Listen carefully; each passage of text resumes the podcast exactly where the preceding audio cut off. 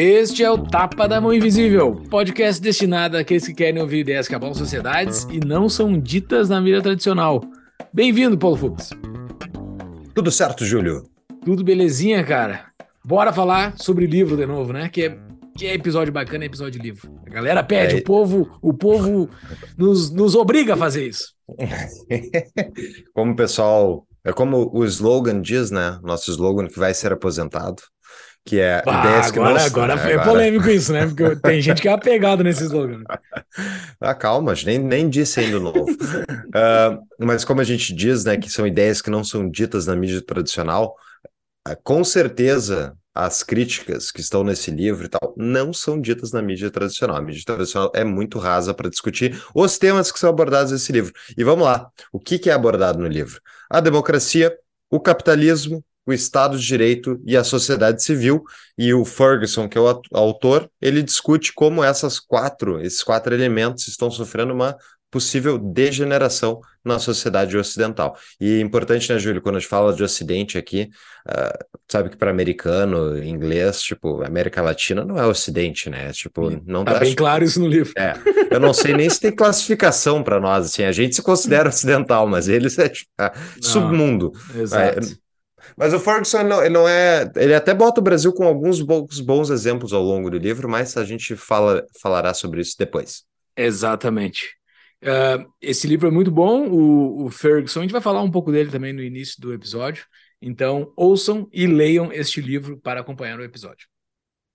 Isso aí. E o Tapa é um oferecimento da DBI Contabilidade, a contabilidade que é que nos atende, né? É a contabilidade que tem mais de 25 anos de história, mais de 300 clientes e que tem uma promoção exclusiva para quem é apoiador do Tapa. É só chegar e falar para eles Tapa, que eles dão quatro meses de isenção de honorários, mais abertura gratuita da sua empresa e é só vocês procurarem eles no arroba DBI Contabilidade ou contato arroba dbicontabilidade.com.br. Exatamente. E você quer ser membro da nossa comunidade, a comunidade mais livre da internet, é só entrar no nosso link tapanumainvisível.com.br barra comunidade, lá vai ter um linkzinho para você fazer sua contribuição mensal, onde você vai receber o seu convite para participar dessa comunidade que é realizada dentro de um aplicativo chamado Discord, e lá você vai interagir durante todos os dias com a nossa equipe, comigo, com o Paulo, com a nossa equipe, e com todos os demais membros dessa comunidade. Lá, uh, um grande exemplo deste episódio, a gente discute outros conteúdos que não só livros, a gente discute muitas outras coisas lá. O pessoal indica vídeos, artigos, uh, músicas, inclusive, e tantos outros livros que nós temos discutido lá dentro. Não é uma não é um roteiro de discutir livros lá dentro, mas seguido alguém bota algum trecho, alguma coisa, a gente vai discutindo e é interessante porque tu vai tendo um ambiente com outras pessoas que têm esse mesmo conhecimento. É isso aí. Muito bem. Fora isso, pessoal, acompanhe o Tapa nas suas redes, apoie o Tapa, avaliem o Tapa na sua, no seu aplicativo, no YouTube, onde você estiver ouvindo ou ouvindo a gente. E vamos para o episódio, né, Júlio? Bora lá, bora falar sobre esse livro. Então é Beleza. isso, né, Fux? Bora lá. Bora falar sobre esse cara que nos colocou trancado durante uma pandemia, Neil Ferguson. Não, não. não é o mesmo Neil Ferguson. Não é o mesmo, ele tem um autor com tem um cientista com o mesmo nome dele, também em inglês, né? Isso. É, não, é que ele não é inglês, né? Ele, ele é escocês, né? É até ofensa falar isso para um escocês, uhum. mas ele é do Reino Unido também. Uh, e, e tem esse mesmo nome. Então, só para deixar bem claro, a gente não está falando daquele cara que trancou o mundo durante alguns meses aí. É outro cara. É, exatamente. Ele, e é engraçado porque o Ferguson é um autor consagrado, assim, historiador famoso e tal, e daí do nada surgiu esse outro que ficou mais famoso que ele, e ele começava a palestra dizendo: Eu não sou o Niall Ferguson do. Como é que é? Do Imperial College. Imperial, Imperial College. College. O tal o, famoso aquele... paper lá. É aquele que traiu a mulher fugindo do lockdown que ele mesmo propôs. Nunca esquecemos da hipocrisia alheia daqueles que querem nos controlar, né, Júlio? Exatamente. O nosso último episódio de livro, a gente falou sobre um outro inglês também, um outro, um inglês nascido no Reino Unido também, uh, o Matt Ridley. Só que o Matt uhum. Ridley, ele era um nobre, né? Esse aqui a gente tá falando de um simples plebeu, a gente não, ele é um plebeu, tanto é que ele também, ele é americano, né? O cara vive nessa ponte aérea, não sei se chama ponte aérea, uhum. vive cruzando o Atlântico, tá Estados Unidos e Inglaterra, tanto é que durante o livro, ele cita os dois exemplos, uh, exemplos americanos e exemplo do, da Grã-Bretanha, vamos chamar Grã-Bretanha, para não ofender o cara, uh, ah, para ele não. Uh, e, e, e, cita os dois como sendo parte dele. Então, ele, eles. Eu, eu, eu, fiquei vendo assim, pô, o cara é americano ou o cara é, é da ou é de lá da Grã-Bretanha? Não, o cara é uhum. dos dois, mas é nascido lá. Então ele considera é, ele... ambos a casa. Eu, há muito tempo atrás, ouvi um podcast dele que ele falava sobre essa migração, uh, e ele comentou que ele achava a Inglaterra muito uptight, assim, muito, tipo, aquele negócio de classe, de, sabe, nobreza e tal, e ele tinha muito, ele se incomodava muito com isso. E porque ele, e ele fala, porque ele veio da, tipo, ele não é um, um nobre, ele não tem linhagem nobre, mas eu sou fãzaço dele, o Ferguson é um autor que para mim é muito importante hoje em dia, porque ele é um historiador com uma visão bem generalista, ou seja, ele tem uma, uma visão ampla da sociedade, ele tem livros sobre inúmeros assuntos. Eu até tô com um, um outro aqui, que é a a ascensão do dinheiro dele, que vai ser trabalhado uma partezinha na pós-graduação no Miss Brasil, qual, no qual eu vou dar aulas, e eu vou citar o livro dele. E ele é um cara realmente com muitas capacidades, é um baita historiador, não é comunista, então isso já é um, né, um a mais, assim, em termos de historiadores. E esse livro dele, da Grande Degeneração, é, é baseado em palestras que ele deu, tá? Um livrinho fininho, tem 120 páginas de conteúdo, não é nada demais em termos de, de tamanho, é agradável de ler, na minha visão.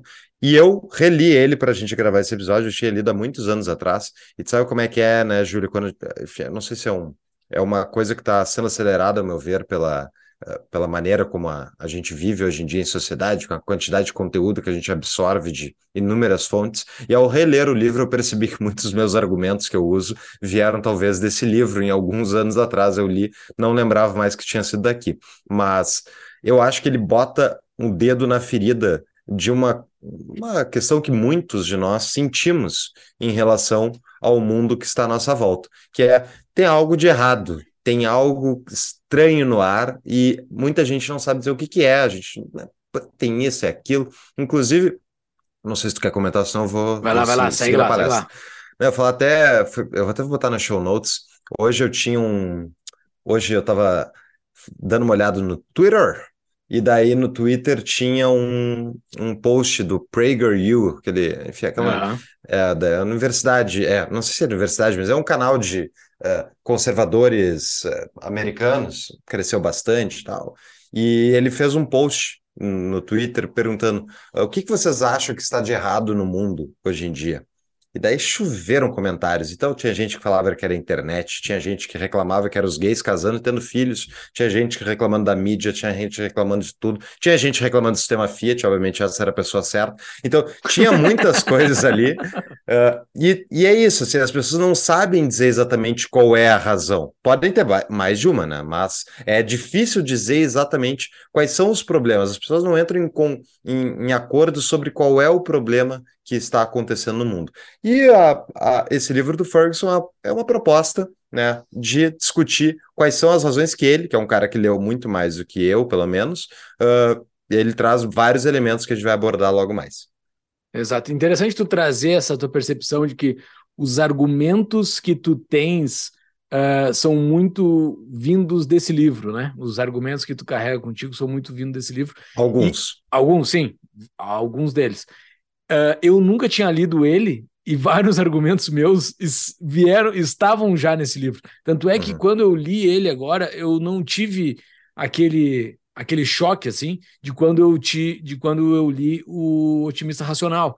O Otimista Racional me veio muitas coisas novas, muitos argumentos novos, e ele assim, embora no início tenha algumas coisas que eu achei bastante interessante, uh, que ele vai botando assim, mas eu não vi ele mergulhar em nenhum grande argumento. Óbvio, não é um livro muito profundo, tem cento e poucas páginas, não tem como ele se aprofundar em muita coisa, e como ele quer abraçar tudo, ele quer dar uma, uma resposta meio geral, assim, o livro acaba sendo meio geral.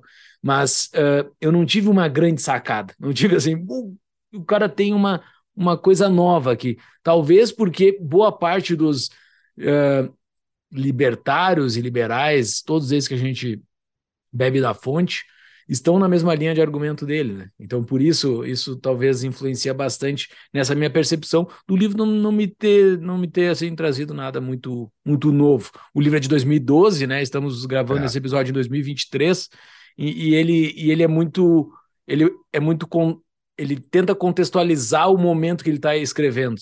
Então, muitas coisas daquele contexto dele, a gente já viu alguns desfechos, né? Alguns, alguns lados da história já andaram, né? Então, tu já sabe algumas coisas que estão ali, algumas já tem alguns spoilers, porque tu sabe que vai acontecer, principalmente quando ele fala de China e Estados Unidos, né? Uhum. Nessa época não tinha ocorrido ainda o fenômeno do Donald Trump, não tinha ocorrido, tem várias coisas que ainda não tinham ocorrido, o Brexit não tinha ocorrido, uhum. uh, a China estava no ápice, né?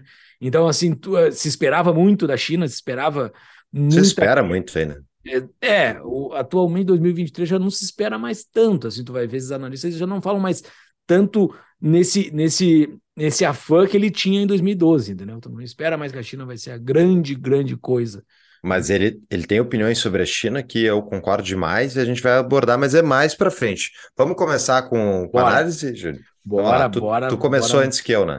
Exato. Ali no, na, na página 7, ali, que faz parte da introdução, ele cita algo que eu, é capaz a gente falar isso desde o episódio 1, tá? Eu não sei, eu não sei de cor o episódio 1, mas é, a gente fala desde o início do podcast, né?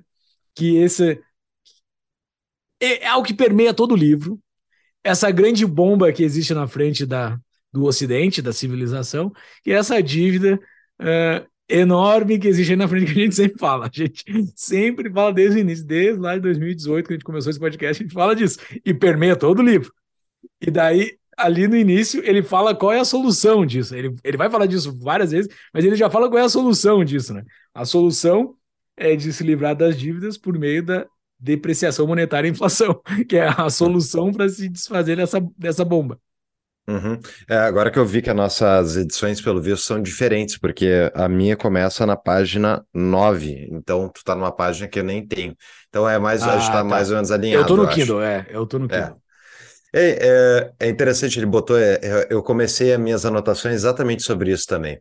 A introdução, Ferguson alerta sobre o alto endividamento público existente e as três maneiras possíveis para se lidar com ele: elevar a taxa de crescimento acima da taxa de juros, graças à inovação, declarar moratória sobre a dívida pública e ir à bancarrota para escapar da dívida privada, ou uhum. livrar-se das dívidas através da inflação. Exatamente essa foi a minha é, primeira nota.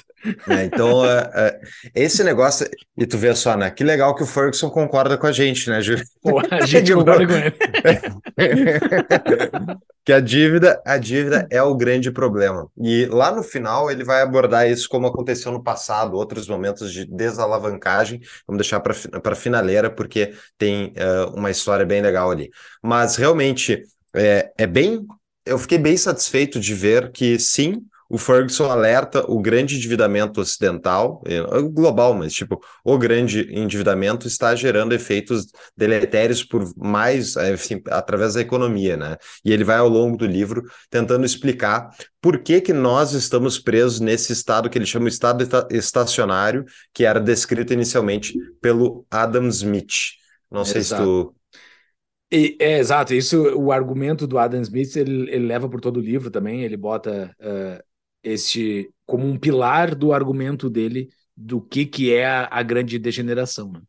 Eu tenho aqui o, o, trecho do, do Adam Smith, ele bota no livro aqui bota, também. Bota, vai lá. Uh, mesmo quando a riqueza de um país é enorme, se sua economia ficou estagnada por muito tempo, não devemos encontrar salários muito altos. Muito altos. É no estado de progresso, quando a sociedade está avançando para a aquisição de mais riquezas, e não quando alcançou a plenitude, que a situação dos trabalhadores, da grande maioria das pessoas, parece ser a mais feliz e a mais confortável. Sua condição é árdua no estado estacionário e miserável no estado, de decadência. O estado progressivo é, na realidade, o mais alegre e vigoroso para todas as ordens sociais. O estacionário é embotamento, o decadente, melancolia. Isso é o Adam Smith, né? Então, ele, o Ferguson alega que o Ocidente está preso nesse estado estacionário. E aqui a gente está falando novamente, especialmente de países desenvolvidos. Né? É interessante porque desde que foi escrito o livro, foi publicado o livro, os Estados Unidos teve um crescimento vigoroso, especialmente na época dos tax cuts feitos pelo president uh, Trump. Laranjão, né? o, laranjão. O laranja, o homem laranja, o homem laranja mal, como muitos acham, ele cortou impostos e os Estados Unidos teve crescimento de tipo 4% ao ano, acho, teve alguns, é alguns anos muito bons. Assim, completamente completamente fora... descabido. É. Completamente descabido. Mas, diga-se passagem, né, é, o estado estacionário, não necessariamente tu não vai ter de vez em quando um crescimento elevado.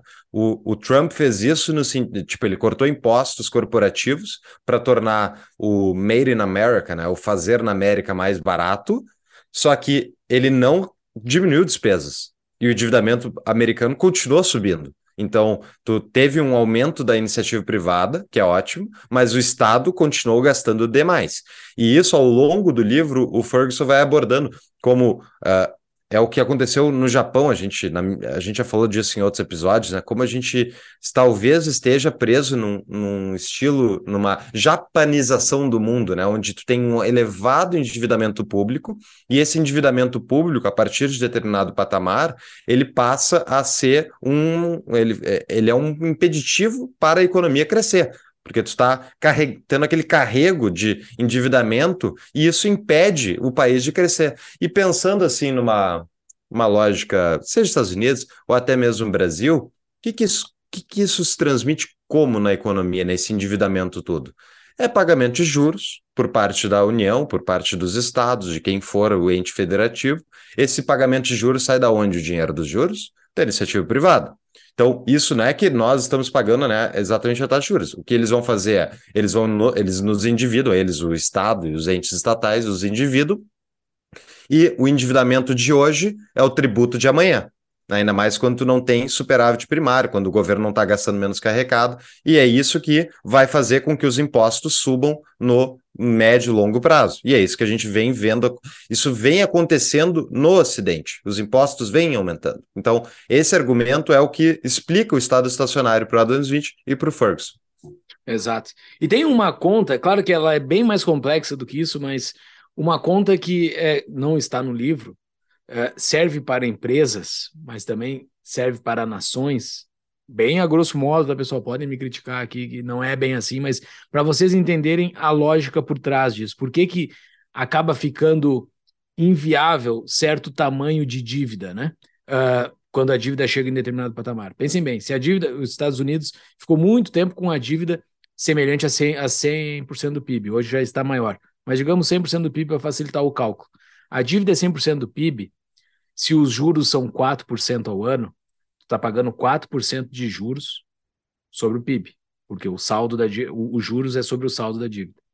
Tu precisa ter um crescimento maior do que o, o tamanho dos juros, porque senão tu não vai crescer nunca, tu vai ficar só pagando juros. Por isso que é essa sanha por crescimento de eficiência e produtividade, que é a primeira, que é o primeiro primeiro argumento dele ali, né? Dos três que o Fux colocou, elevar a taxa de crescimento acima da taxa de juros. Tu precisa disso, porque senão tu não, tu só vai patinar, tu não vai sair do lugar nunca, tu só vai pagar juros. Piora, né? Exato, vai pagar juros sobre juros. E é, essa é a famosa espiral de dívidas, que a gente também já citou inúmeras vezes aqui no podcast, porque é isso que o mundo ocidental e, e todos esses países, não é só o mundo ocidental que está endividado, o mundo inteiro está mega endividado, e é exatamente, por exemplo, no episódio com o Urrich, a gente discutiu isso, né? E falamos como é que é que tu. Quanto tempo leva para essa espiral de dívida, por exemplo, nos Estados Unidos, piorar? É justamente o tempo médio do endividamento público, que tu tem que rolar. Então, o endividamento americano, que vai, é, rola, digamos, a cada quatro anos, eles renovam toda a dívida, ou seja, cinco, seja qual for o número. Ele falou, o Urrich falou é, lá, pouco importa, que é digamos que o principal nunca vai ser pago. Seguindo o Delfim Neto, o principal é. nunca vai ser pago. Tu vai só que... É contraindo nova dívida e tu só tem que pagar os juros. Só que isso piora, né? Porque a partir Exato. de determinado momento, tu, que nem agora os Estados Unidos, os Estados Unidos não tem como manter uma taxa de juros, que nem o Fed botou hoje em dia, por cinco anos, se o tempo médio de rolagem da dívida é quatro anos. Porque se eles renovarem a dívida inteira por 5% ao ano, a, a, o endividamento que está em, sei lá, 130% do PIB, eu posso botar as estatísticas nas show notes, vai muito, vai acelerar. E o que que acontece? Ah, mas aí o Estado endividou-se, e daí? Qual é o problema disso? Volta o problema. De onde é que vai sair o dinheiro? O Estado tem três maneiras de financiar: impostos diretos, inflação e mais endividamento. Então, se o endividamento caiu, sobra impostos e inflação. Ah, mas Paulo, qual é o problema disso? Tá, eles vão cobrar um pouco mais de impostos. Bom, isso é o que aconteceu lá na Grécia, na crise dos PIGs em 2012. A Grécia, ao fazer a reforma da. ao, enfim, quebrar, foi exigido reforma para continuar dentro da União Europeia. E o que eles fizeram? Cortaram as previdências dos, da, da população em 30% da noite por dia. Então, assim, eles estão preparados. Recortar despesa, é. tu precisa aumentar o lucro. Trazendo para uma lógica de uma Resultado. empresa, exato, trazendo para uma lógica de empresa, tu tem que ter o lucro. Do, o EBITDA, que é o lucro antes do pagamento da dívida, tu tem que ter ele maior do que os juros que tu paga, porque senão o negócio não vai, não, a conta não fecha, é uma subtração simples, e ela não vai fechar com, com o passar do tempo. Se não resolver esse, esse imbróglio, Tu não consegue resolver nunca. E dessas três, que é o primeiro, elevar o crescimento acima da taxa de juros, declarar moratória, que é muito pouco provável que uma das grandes nações faça dentro dos próximos anos, ou livrar-se das dívidas por meio da, da, mora, da inflação, eles vão, o discurso vai ser sempre que eles estão fazendo o primeiro, que é aumentar a eficiência. Tudo que eles estão fazendo é para aumentar a eficiência, para aumentar o crescimento, aumentar desenvolvimento, blá, blá, blá, mas o que eles vão fazer é o último. Eles vão fazer, eles não vão conseguir fazer o segundo, mas eles vão fazer o segundo, eles vão fazer o último. É, é simples, a receita é sempre simples. É, a não ser que estoure uma ponta até que chega numa Argentina da vida, mas as grandes nações provavelmente não vão chegar nessa situação tão cedo, né? É, uh, os Estados Unidos deu dois soft calotes, né? dois, uh, dois calotes uh, brandos, digamos assim, na sua história recente. Teve 71, quando Nixon cortou o vínculo com o ouro, porque eles não conseguiam mais manter a paridade. Por que, que não conseguiam mais manter a paridade? Porque eles gastavam mais que arrecadar e estavam presos a, uma, uma, uma, a um, um bem que é relativamente escasso, que é o ouro. E a outra foi lá em Uh, a outra foi quando teve justamente em 1933, se não me engano, quando o, o FDR confiscou o ouro dos americanos. E daí ele reprecificou depois, porque justamente não conseguia mais manter a paridade também. Então, assim, eh, são calotes, só que são calotes feitos, né, com alto nível, assim, não, não é calote estilo, chama FMI, não teve, é, Exato. É, é, tipo, é só corta Tecnicamente paridade. não teve calote, porque o calote é. é em cima da dívida, a dívida dele foi paga, foi paga em dólar. É. Ele, o que ele tirou foi o valor do dólar, não foi o valor ele, ele, ele, ele tem o poder de tirar o valor da moeda porque ele é o Estado. Ele consegue fazer isso. Ele é o Estado que possui a moeda de reserva mundial ainda. Pior ainda. Ele, eles vão pagar os 30 e, sei lá, acho que tá 33 trilhões de dólares da dívida americana, eles vão pagar de volta. Só que os dólares que eles vão usar para pagar não vão valer me o mesmo que eles valiam agora, entendeu? É isso. E o compromisso e... na dívida, e o compromisso da dívida que ele tem é pagar dólar, é entregar dólar. Então, é, é, é uma, é uma posição mega confortável quem tá, quem tá sentado em cima dessa máquina. Isso é tipo, sei lá, tu tem um, um esquema Ponzi que tu consegue obrigar os caras a todo mundo a aceitar, entendeu? Ah, não, mas hoje existe uma alternativa, mas eu não vou falar sobre ela agora. Tá, vamos lá. e o Ferguson gosta dessa alternativa, né? É, mas não, depois tem comentário okay, depois, depois, depois fala sobre ah, isso. A segunda lá, característica, segue. a segunda característica do estado estacionário para o Adam Smith era a capacidade de uma elite corrupta e monopolista de explorar o sistema jurídico e administrativo em benefício próprio. Isso aí fala mais até talvez do Brasil do que qualquer outra coisa, mas é, é, é a, a consequência, ao meu ver, da, dos incentivos do sistema, né? Ele simplesmente rodando o sistema mais tempo, ele vai gerando esse tipo de incentivo, esse tipo de incentivo perverso aumenta o interesse das pessoas em fazer isso, né? É o chamado rent seeking, né? A busca de renda através de ações estatais, através de operações estatais. Exato, é uma delícia quem faz isso. É uma delícia para eles, não é para nós. Fux, ah, mas se você pode comentar. fazer, faça. Meu próximo comentário é só na página igual. 23 aqui. Assim, como eu, te... eu, não vi muitas coisas, eu não fui, eu não tive muito, muitas coisas no início, mas vai lá, tu tem alguma coisa? eu tenho uma descrição do, do Ferguson sobre o estado de bem-estar social. Então ele faz o comparativo, até o nome do, do primeiro capítulo dele é Tempo, a colmeia humana, ele põe aqui. Pensando nas abelhas, o estado de bem-estar social parece criar um número cada vez maior de zangões dependentes que abelhas operárias têm de sustentar.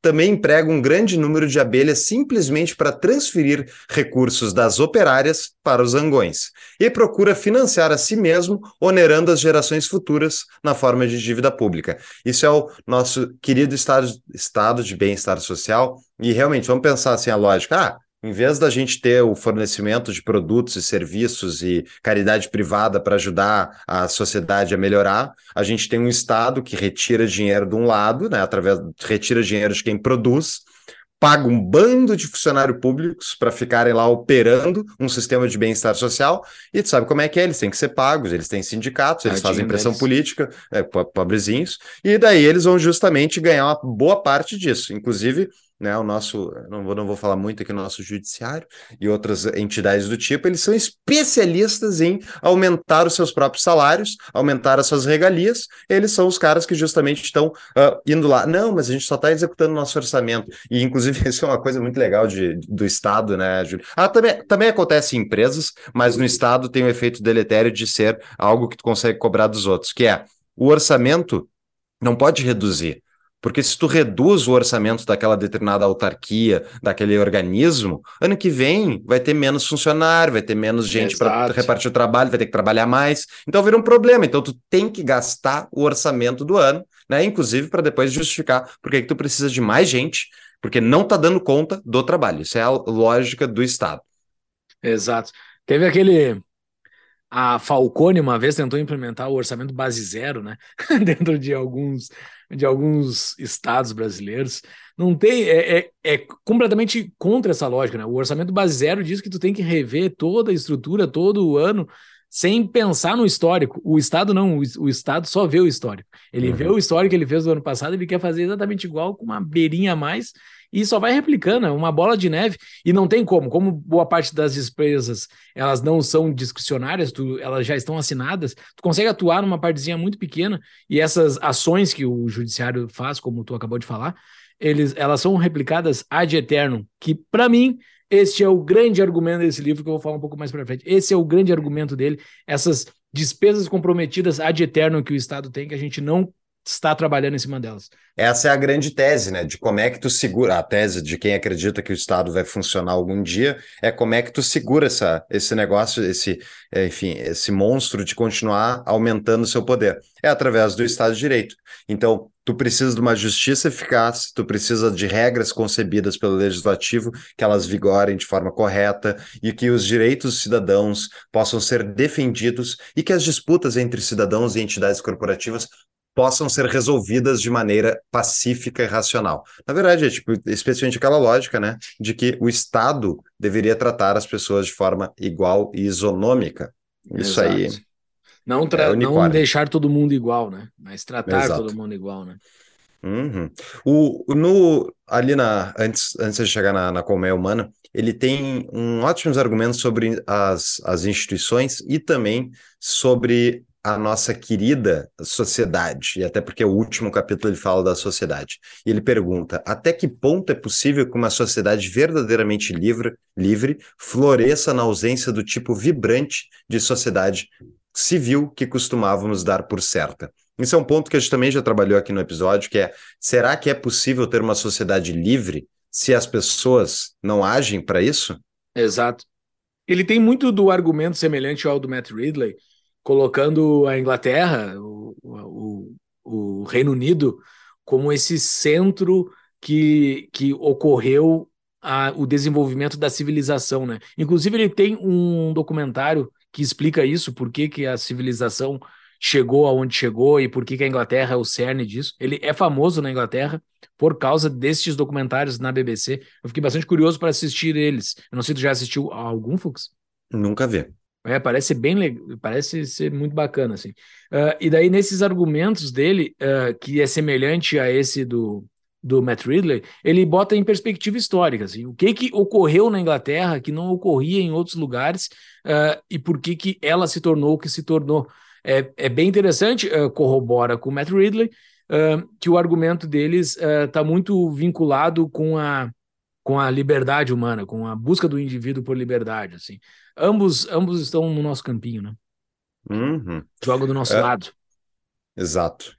Bom, no capítulo aí, o primeiro capítulo, são quatro, a colmeia humana, ele faz a distinção entre autores diferentes uh, sobre as instituições humanas e por que, que houve uma grande divergência entre o Oriente e o Ocidente em relação ao desenvolvimento.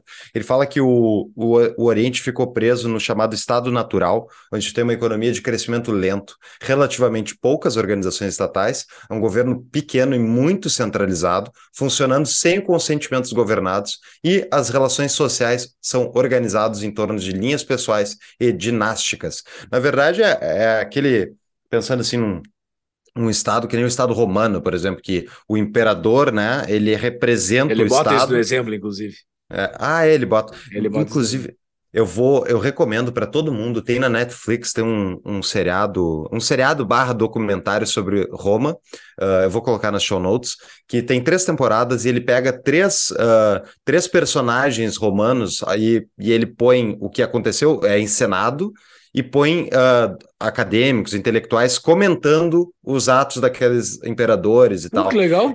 Muito legal, é muito legal, eu adorei e mostra bem como é que era Roma. E, tipo, no, na época que ainda era república, e tinha o cônsul, né, que era tipo o chefe do, do governo executivo, mas quem executava era o próprio Senado, ali, pelo que eles mostram. E o, o ponto é, depois que vira o imperador, o Estado romano passa a ser o imperador. Assim era o Oriente. E o Ferguson, ele dá uma aula de referências.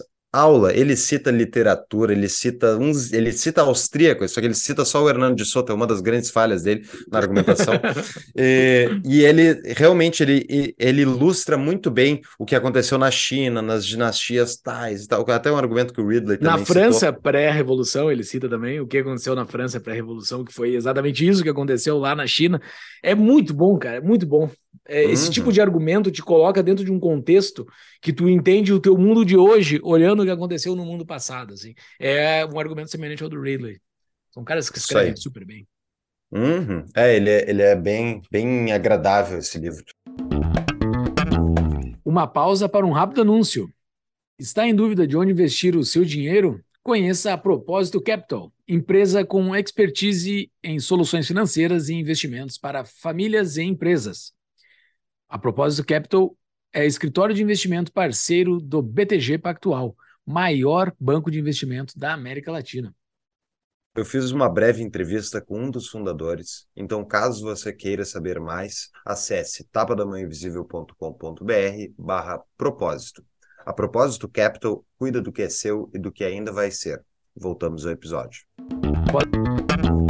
Bom, e qual é o processo de, de, acesso aberto, digamos assim, de desenvolvimento que o, o Ocidente passou? Tem uma economia de crescimento mais rápido, tem uma sociedade rica e vibrante, com grande quantidade de organizações, tem um governo maior e mais descentralizado, e relações sociais governadas por forças impessoais, como o Estado de Direito, envolvendo direitos de propriedade assegurados, justiça, em menos ao, te, em, ao menos em teoria, e igualdade, que ele está citando igualdade perante a lei, pelo que eu entendi. Uh, eu tenho, obviamente, algumas discordâncias, né, Júlia? A gente tem, uh, especialmente quando ele fala que o, o está falando do Oriente, ele fala que as pessoas têm o consentimento, não têm o consentimento dos governados, né?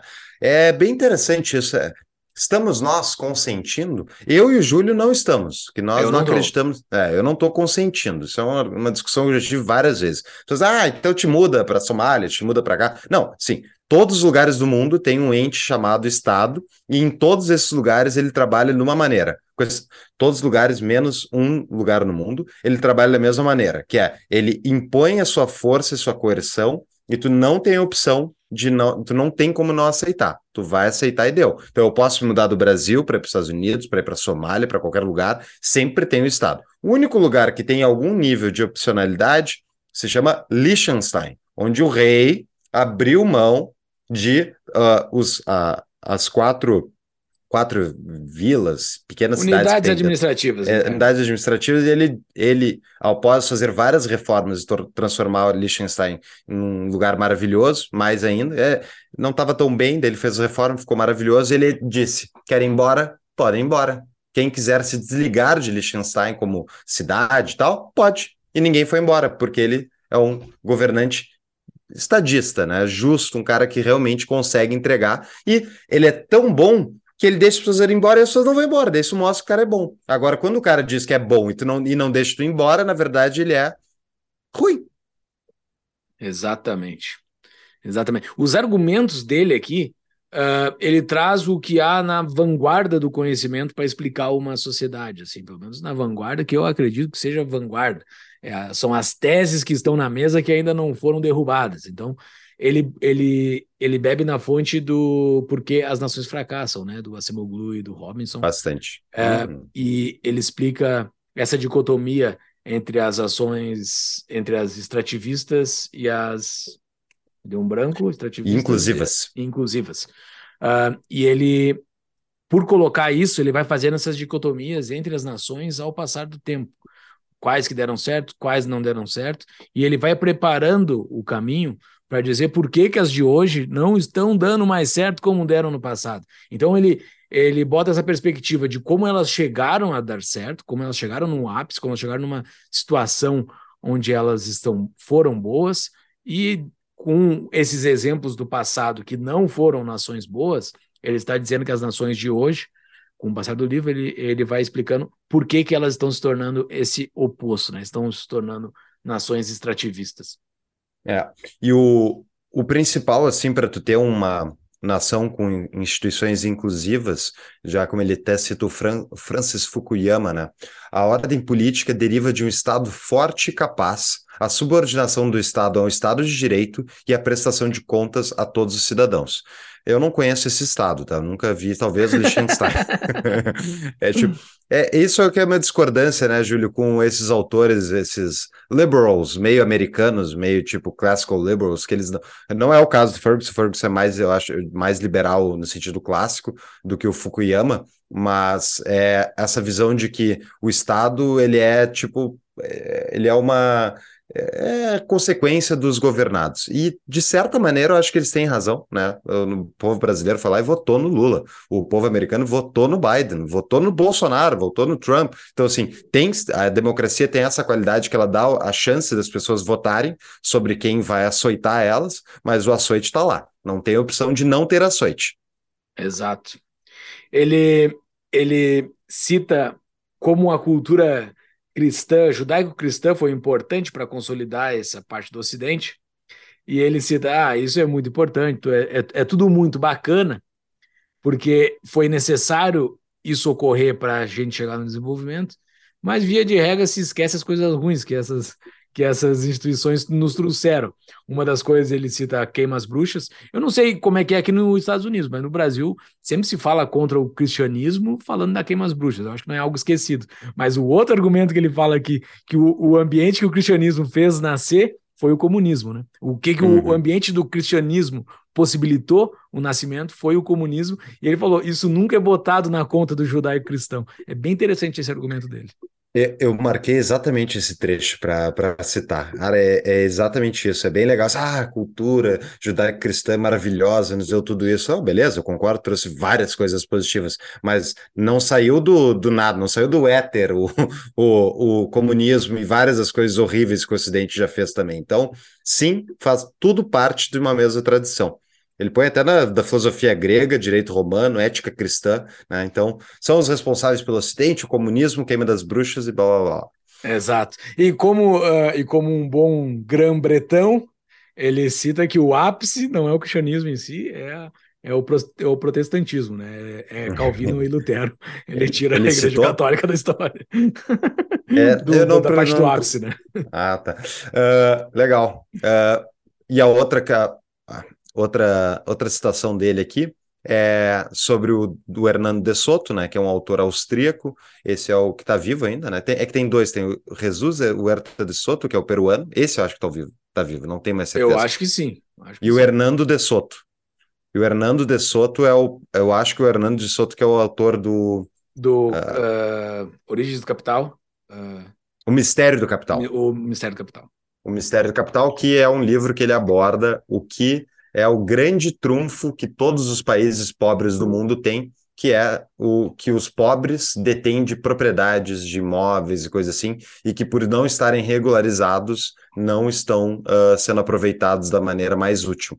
Isso foi trabalhado, inclusive, no episódio que a gente fez com uh, o pessoal do SFL, que é o Vinícius Albano, a gente cita e é um episódio que eu vou colocar nas show notes também. Exato. E temos um episódio também sobre o porquê as nações fracassam, né? É, Estou anotando é tudo aqui. O livro que ele, que ele cita bastante. Passando dentro dessa grande colmeia humana, avançando, tem vários subcapítulos, mais uma vez elogiando estruturas de livro. Esse livro está na estrutura que eu gosto, aquele com grandes capítulos, dentro dos capítulos, subcapítulos que vão entre duas, entre três, quatro páginas, no máximo cinco páginas cada um dos subcapítulos. É uhum. muito fácil ler um livro assim. Me é ajuda é bastante, pelo menos no meu método de ler. Me ajuda bastante. Esse livro está construído dessa forma.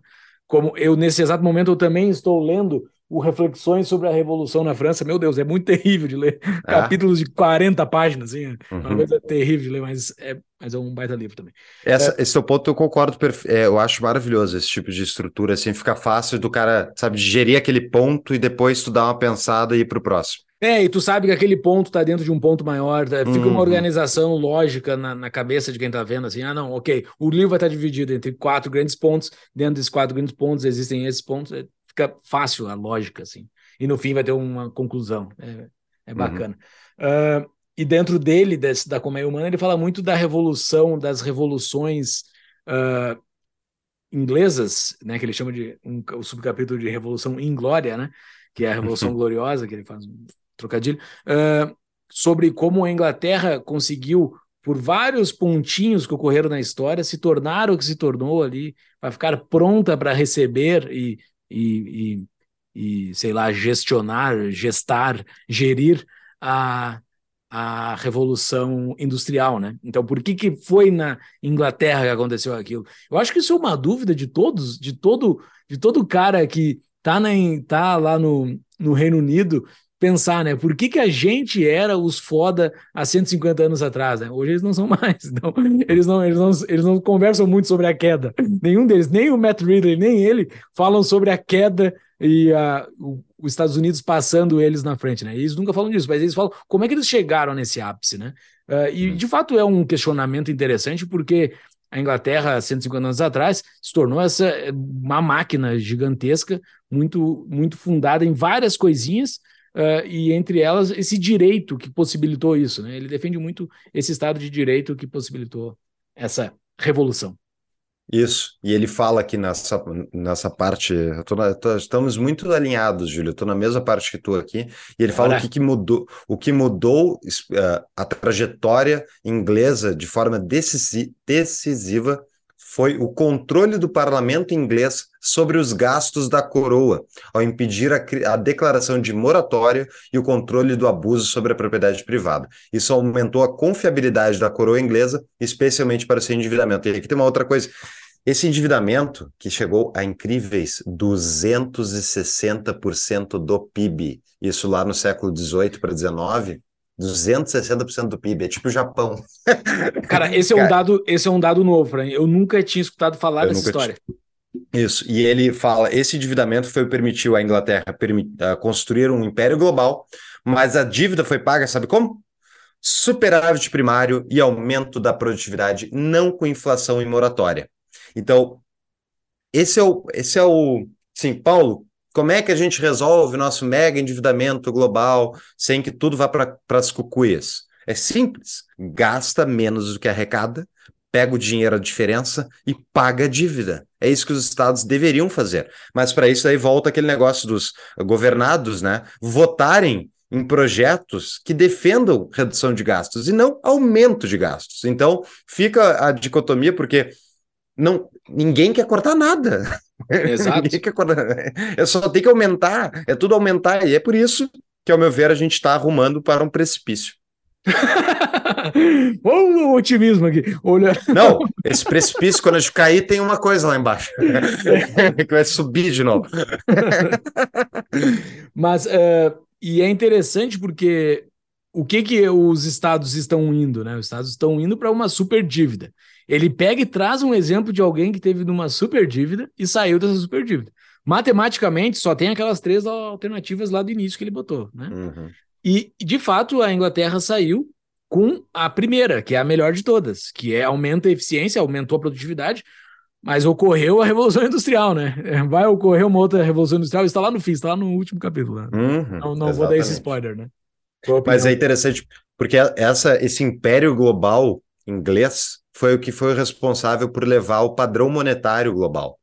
Isso aí, inclusive vou botar aqui nas show notes também, um ótimo, ótimo episódio do podcast do Saifedin Namus, que o Ferguson foi, e eles discutiram o Bitcoin e toda a tese e tal, e o Ferguson tem opiniões contrárias a algumas do Amus, foi muito bom, e depois a gente vai falar um pouco sobre isso, mas uh, ele fala nesse episódio de como a moeda global, o padrão ouro, o famoso padrão ouro, foi exportado através da. Tipo, ele foi aderido de forma voluntária pelos países, mas ele é consequência dessa expansão monetária feita pela Inglaterra e pelo fato de que a Inglaterra tinha a sua moeda, tipo dólar hoje, era respeitado uh, internacionalmente como uma maneira de preservar valor. E isso é que permitiu que ele expandisse. E essa moeda era lastreada em ouro. Né? Então, uh, esse é bem interessante porque ao ampliar os seus mercados através de todo o seu império, que foi o que a Inglaterra fez, ela conseguiu que a produtividade alcançada na Revolução Industrial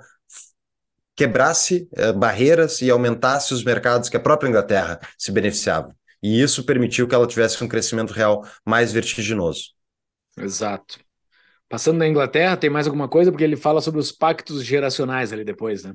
Isso é sensacional, cara. Isso é a visão daquele cara que tá olhando de cima. É tipo, nós aqui, né? Nós somos libertários e tudo mais, mas tem o Estado, ok? Tem o Estado. Vamos analisar o Estado como, como algo que existe, está no mundo real, vamos analisar ele. O que, que é para o Estado funcionar, né? O que, que tem as coisas que o Estado tem que funcionar, os, os três argumentos de início lá, as três coisas que podem resolver a bronca. Uh, temos que analisar a coisa conforme é a coisa, né? E ele analisa muito bem pegando esse pacto intergeracional, né? O, os pais se conectando com os filhos e os filhos se conectando com os pais depois, uh, e várias gerações para frente.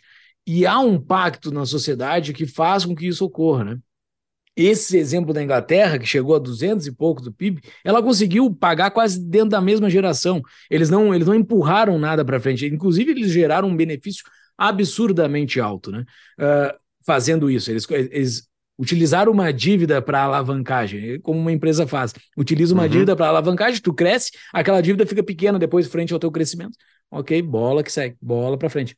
Uh, mas não, os Estados hoje não estão fazendo isso e estão gerando uma ruptura geracional. Elas estão acabando com isso. E ele dá a solução que para mim é a sacada, a sacada do livro, que eu nunca tinha parado para pensar nisso e faz total sentido. Trabalhando em empresa, quando tu faz, quando tu recebe uma auditoria, não as auditorias das americanas, é uma auditoria de verdade, assim, que, que, vão em todos os teus contratos de dívida, contrato de ativo e passivo, vai, vai, vai tudo, tem que botar tudo. Tu bota tudo que tu se comprometeu para o futuro.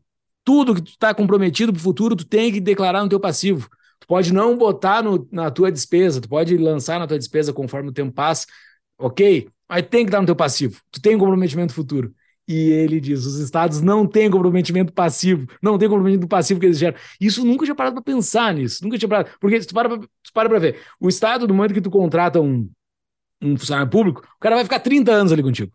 30 anos ali contigo e tu não tem como demitir. Não é como uma empresa, tu não bota o passivo do teu funcionário pro resto da vida, porque tu não tem comprometimento com o resto da vida, tu pode demitir ele a qualquer momento, tu não tem que botar ele no teu passivo. Mas o Estado, no momento que tu contrata um funcionário público, botando um exemplo de um funcionário público, tu tem que botar pelo menos uma regra atuária até a morte daquele cara. Uma morte média, tu vai achar, tu vai ter aquele passivo contigo. E todas uhum. as outras coisas que o Estado se compromete, saúde, blá, blá, blá, Tudo isso tem que estar no passivo.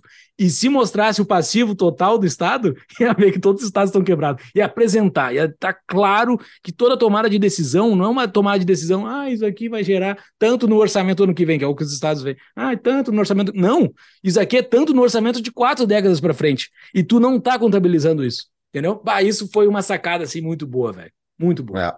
Isso é uma coisa que é citado muitas vezes pelo, em analistas americanos, citando o endividamento público americano, e eles falam, é o que eles chamam de unfunded liabilities, dívidas sem, eh, enfim, sem lastro, coisa assim, porque elas não estão realmente, não estão nem precificadas. Elas têm, é, tipo, todo Medicare, Medicaid, toda dívida futura, tipo, ah, quanto vai custar o SUS daqui a 100 anos?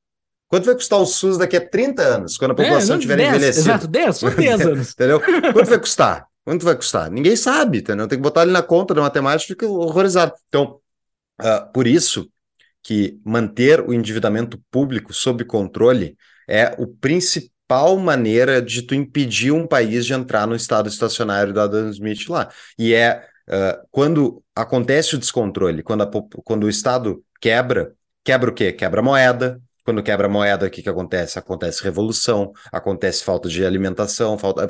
dá alguma zebra, entendeu? Exato. Então, é, é, realmente esse ponto dele aqui. Ele cita o Burke, né? Justamente que o contrato social é entre gerações, e atualmente o Ferguson diz que esse contrato está rompido, dado o endividamento. E é. eu não concordo. Eu, eu não concordo com a ideia do contrato social, mas eu entendo que realmente. Ninguém está pensando, quando está aumentando gastos, está pensando assim, hum, quem sabe quando os meus filhos ou meus netos estiverem pagando essa conta que vai estar vezes quanto, é, vale a pena, né? Então, só que isso vai de uma maneira de tu enxergar os gastos públicos, como é que tu enxerga, né? É, o, o presidente atual do país e muitas das pessoas que acreditam nas ideologias mais coletivistas, mais estatistas, enxergam o gasto estatal como um investimento. Como se tu, sei lá, botar a fábrica de chip de boi, que é aquela do da, de semicondutores, que não serve para porcaria nenhuma, mega ineficiente, que o Bolsonaro demorou anos para engavetar, para ser, na verdade, para ser fechada, e agora ela está sob análise de novo para voltar mais uma vez. Para quê? Para empregar os amigos e tal, e gerar mais cargo, mais carguinho e dividir mais o, o dinheiro. Mas na prática, um chip. daqui a 50 anos, quanto vai ter custado essa fábrica para ter que entrega? Exato. Cara, isso, isso bota naquela perspectiva de que o Estado está quebrado de fato, assim. Não é, não é o, não é ele vai quebrar. Ele já está quebrado. É uma instituição completamente quebrada. E qual é o coelho da cartola, né? É o aumento da produtividade para tu conseguir ter mais receita no futuro, para tu poder tapar esse buraco do futuro que não está contabilizado. Né? Uh, todas as fichas estão nisso. Não há outra ficha além disso. Porque mesmo se ocorre inflação, essa pessoa de daqui a 10 anos que precisa de uma cirurgia no SUS, ela vai precisar de uma cirurgia. Pouco importa, é, o, o, a, pouco importa o preço da cirurgia, ela vai precisar de uma cirurgia. Pouco importa o uhum. preço monetário, entendeu? A correção monetária. Precisa de um médico, precisa do equipamento, precisa do hospital, precisa das coisas para uma cirurgia, precisa dos objetos de uma cirurgia. Esse passivo, seja contabilizado de que forma for, ele precisa estar lá contabilizado. E ele não está. Então, uh, a, o chute é somente no aumento de produtividade.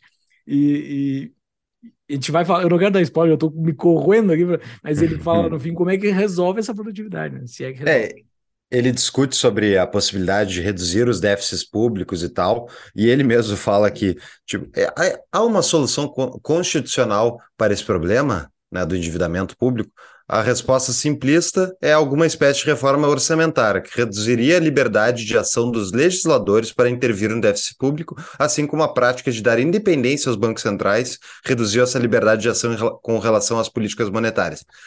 Porém, na prática, no dia a dia, na realidade, os bancos centrais estão monetizando as dívidas estatais, né? E não sei se já viram aquele vídeo da Christine Lagarde, aquela pessoa, aquela bruxa uh, lá que é presidente do Banco Central Europeu, e ela pergunta para ela sobre o, uh, sobre o, o, o, o, o, balanço de pagamentos do, do, do, Banco Central Europeu, né? E tipo, quando é, isso aqui, como é que vai resolver? E ela só fala assim: ah, vai, vai baixar, vai baixar. Sabe como? Ah, vai baixar, vai baixar. Fica tranquilo aí. Tá, tá tudo certo. Não, é, não tem resposta, entendeu? Na prática, eles vão é, torrar dinheiro. Eles vão monetizando a dívida. Esse é o ponto desse mundo palhaço, que é resultado desse endividamento, a gente pode enxergar no Japão. E, assim, o Japão é nós logo mais. É como? Eles fazem o controle da, da curva de juros do endividamento público. Porque como não consegue nem acharem compradores, porque ninguém quer comprar aqueles bandos de dívida pública lá embaixo a taxa de juros, com inflação elevada, eles fazem o quê? Eles mesmos, eles mesmos compram. o Estado compra de si mesmo, né? Faz uma jogadinha, Banco Central e Tesouro, faz o tabelamento via bancos privados e compra essa dívida. E daí, quando não tem comprador, precisa alguém comprar, porque imagina, vai rolar aquela dívida num custo mais elevado, quebra o negócio. Então tem que ficar comprando a, a, a, a taxa de juros baixa. Quem é que vai comprar? O próprio Estado. E assim tu vai comprando a curva de juros futura do país. Né? E daí, no final das contas, o Banco Central compra tudo. Ele vai comprar tudo, né? porque não tem outra alternativa a não ser reduzir gastos. Então, o Ferguson mesmo diz que isso é muito improvável de acontecer. Né? Então, vamos ver. Se tiver Exatamente. um candidato mega libertário, que nem o Javier Milei, você acha que o Javier Milei, Júlio, vai conseguir. Uh, primeiro, se ele for eleito, né? Digamos que ele vai. Eu não acho que ele vai ser eleito, mas digamos que ele seja eleito. Tu acha que o Javier Milei vai conseguir cortar o endividamento argentino e botar o argentino no Make Argentina Great Again? Nunca, nunca. Coitado Milei. Hum. É, é uma experiência interessante que vai acontecer na Argentina caso ele seja eleito, mas não sei se ele se elege, mas se eleger é uma coisa de observar, ver o dia a dia. Vou seguir algumas páginas de notícia da Argentina para entender o que acontece lá. Porque vai o... ser um experimento. É que nem está acontecendo com El Salvador, né? Que El Salvador ele é muito pequeno, é, é, um, é algo muito diferente de se aplicar para grandes países, mas não deixa de ser um experimento interessante que está acontecendo lá também. É. E o próprio, qual é a solução, então, que o Ferguson dá? Que é demonstrar esses passivos estatais em relação aos ativos, é botar lá um balanço na frente do, dos eleitores e dizer, oh, Tá, não vai dar certo. Agora, meu querido, santa inocência. Santa inocência de falar para o eleitor, eu não como passivo. Eu não como ativo. Eu... Exatamente. Imagina Exatamente. Boulos, Boulos falando lá na CNN. No mesmo dia, ele vai na CNN, na Globo News e na Globo, em todos os jornais principais. Ele vai falar que eu não como passivo, não como, não como débito e crédito e partidas dobradas contábeis. O que, que tu quer, moço? Eu quero, eu quero é carnaval e eu quero é pão francês. É, é isso aí. Bom, pessoal, seguindo então, a gente já, acho que esse, esse negócio aí do, do endividamento público, a gente já demonstrou seus problemas, né? Uh, ele também imagina um, um cenário, então, inclusive esse que eu estava comentando antes, né? O terceiro cenário de solução desse problema seria a, os bancos centrais comprarem a dívida e manter os custos desses empréstimos públicos em níveis baixos, mas isso impacta o crescimento econômico. Então, seria uma nova versão do estado estacionário de Smith. E isso é a realidade ao olhar para o Japão. O Japão bateu, a Nikkei bateu o topo, foi em 1981? Ah, acho 80? que é por aí. 81, 80. É, na, e, é na década de 80. Nunca mais recuperou nunca mais recuperou os altos daquela, daquela época. E o, o crescimento japonês é 0, 1%, 0, 1%, de vez em quando cai um pouco. Então, assim, é Tem aumento de produtividade para salvar o Japão? Não tem. Cara, assim, tem que tirar um coelho da cartola que ninguém viu. E isso, assim, o Japão deve ser da, da média da população mais produtivo de todos. Os caras são mega inteligentes, produzem máquinas super, blá, blá, blá, mas não consegue sair dessa enrascada. Mega difícil. Tu tem mais alguma coisa nesse capítulo aí, Não. Porque depois ele entra nesse, nessa parte do. Como é que é o nome desse capítulo aqui, desse próximo. É, uh... economia darwinista. Exato. Uh, dentro dessa economia darwinista, eu só tenho um ponto ali que ele fala lá no fim sobre o banco da o banco da Inglaterra. Ele descreve um pouco o banco da Inglaterra. Tu tem um pouco antes disso? Tem, tem, lá, porque ele entra na crise financeira, né? Esse livro é de 2012, então ele entra na crise financeira de 2008. Tava fresquinha. É, tava fresquinha. E ele pega, enfim, ele faz um trabalho, ao meu ver, bom em descrever uh, as ilusões da regulamentação, né? Porque nos Estados Unidos existe a discussão de que foi a, a, a retirada de uma legislação específica nos anos 80, que é o, enfim, uma desregulamentação bancária que foi feita lá no governo Reagan, e que os democratas e pessoas mais à esquerda acusam que foi isso a grande causa da crise financeira. E ele uh, procura, ao longo das, desse capítulo, desmontar essa tese, no qual ele diz não é que houve a, a desregulação, houve, mas isso não foi o problema. O problema foi que a, a regulamentação uh, existente no sistema financeiro é ruim. Né? Então ele cita uh, que era mal feita essa desregulamentação. Foi boa a desregulamentação, mas a regulamentação existente era ruim ainda assim. Então ele põe aqui as razões que ele enxerga que provocaram a crise de 2007 e 2008. Ativos de baixo risco, tais como dívida pública americana, podiam ser acumulados pelo banco, pelos bancos nos seus balanços.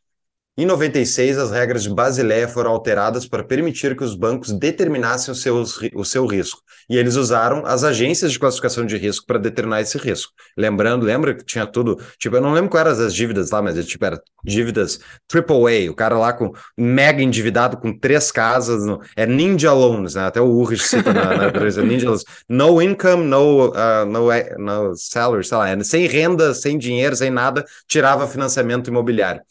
E outra razão, Fed Put, intervenção do Fed para sustentar o preço de ativos quando eles caíssem, mas não quando subissem. Logo, o aumento no preço dos imóveis não foi avaliado como risco. Verdade. Fannie Mae e Freddie Mac eram agências controladas pelo Estado que incentivavam famílias de baixa renda a se alavancar no mercado hipotecário. Perfeito. Inclusive, eu estou lendo ali o Empresas Feitas para Vencer, que é um livro anterior à crise de 2008, e ele um dos cases que ele descreve, tipo, como maravilhas, assim. É o Fred, é o Fannie Mac. Não, Freddie Mac. Freddie Mac. É sério, ele diz, e ele fala, não, esse, e realmente os caras, ele mostra como o desempenho do Freddie Mac estava superior a todos os outros, blá, blá, blá, e como estava gerando, tipo, ótimos resultados e como era muito bem administrado. E realmente os caras foram tão eficientes que eles enfiaram para gente pobre, sem dinheiro, um, um financiamento imobiliário. então, é até Cara, enfim, achei bem interessante isso, porque o sucesso dessa agência estatal levou à ruína financeira dessas pessoas. Uh, e enquanto tudo isso estava acontecendo lá em 2007, 2008, o dólar era subsidiado pelos chineses, que não deixaram a moeda deles se valorizar em relação ao dólar, fornecendo assim uma vasta linha de crédito para os Estados Unidos manter as taxas baixas para sua dívida. A última vez que eu vi, a China tinha, sei lá, um trilhão e pouco de dívida americana, de títulos da dívida americana, né? E é, foi bem nessa época ali, de 2003 em diante, que o, o, a China ela chegou no ápice né, dessa, desse sistema, que ela vendia produto para os Estados Unidos e recebia títulos de dívida com taxa de juros lá embaixo. Era um esquema bizarro, assim. E era exatamente isso que uh, ele está certo, ao meu ver. Ele, uh, isso era um subsídio por parte do povo chinês para o endividamento americano. Porque havia o déficit na, na balança e o que os Estados Unidos devolvia para os chineses era essa dívida toda. Bom, o Ferguson faz toda essa análise, ele fala depois como é que a regulamentação bancária era extremamente falha e que isso era um problema. Pergunta quem é que regula os reguladores, de como as regulações depois de 2008 não são positivas, que vão gerar mais problemas que resolvem. E daí aqui chega a parte que eu classifico como a pior parte desse livro, Júlio. Ele, vai lá, mano. ele tem várias opiniões sobre como melhor regular os bancos e como os bancos centrais deveriam agir. Em é. resumo, é. ele defende menos regulação e mais prisões para banqueiros que não cumprirem as regras. Tipo, é para mim não faz sentido isso, tá ligado? Porque a ideia de que tu vai ter no meio do sistema um banco central, que é um ente estatal, tabelando o preço do dinheiro no tempo, os juros, regulando as atividades bancárias privadas, onde eles nem mesmo têm controle sobre as atividades bancárias, só, só no sistema totalitário eles teriam. Então, por exemplo, uma coisa que tem é o euro-dólar, que é o quê? É os bancos americanos e europeus fazendo trocas, exportando dólar dos Estados Unidos para a Europa através de dívida, e o que, que acontece? Isso está regulado pelo Fed? Não está regulado pelo Fed. Está é fora da jurisdição do Fed. E o Fed, ao mesmo tempo, é responsável pela, pelo dólar. Então, como é que tu eh, como é que tu encaixa essa história? Não tem solução. Um banco central não tem como resolver esse problema. E o interessante é que em nenhum momento o Ferguson ataca a própria existência de um ente monopolista estatal como a razão dos problemas. E é, ao meu ver, a grande falha dele, porque ele, ele, como eu falei antes, ele cita o Hernando de Soto, mas não cita o Mises, ele não cita o Rothbard, ao meu ver, ele não conhece esses autores, e é por isso que ele tem uma falha de avaliação aqui, porque a crítica comum que as pessoas têm uh, sobre a falta de Banco Central é que vai gerar a, a, falta de Banco Central vai gerar crises bancárias, vai gerar um, problemas de uh, problemas reputacionais, vai gerar um monte de problemas. Só que, de fato, num sistema onde os bancos podem praticar reservas fracionárias, ou seja, eles podem emprestar mais dinheiro do que eles têm. Né? E esse sistema é, obviamente, instável na sua natureza.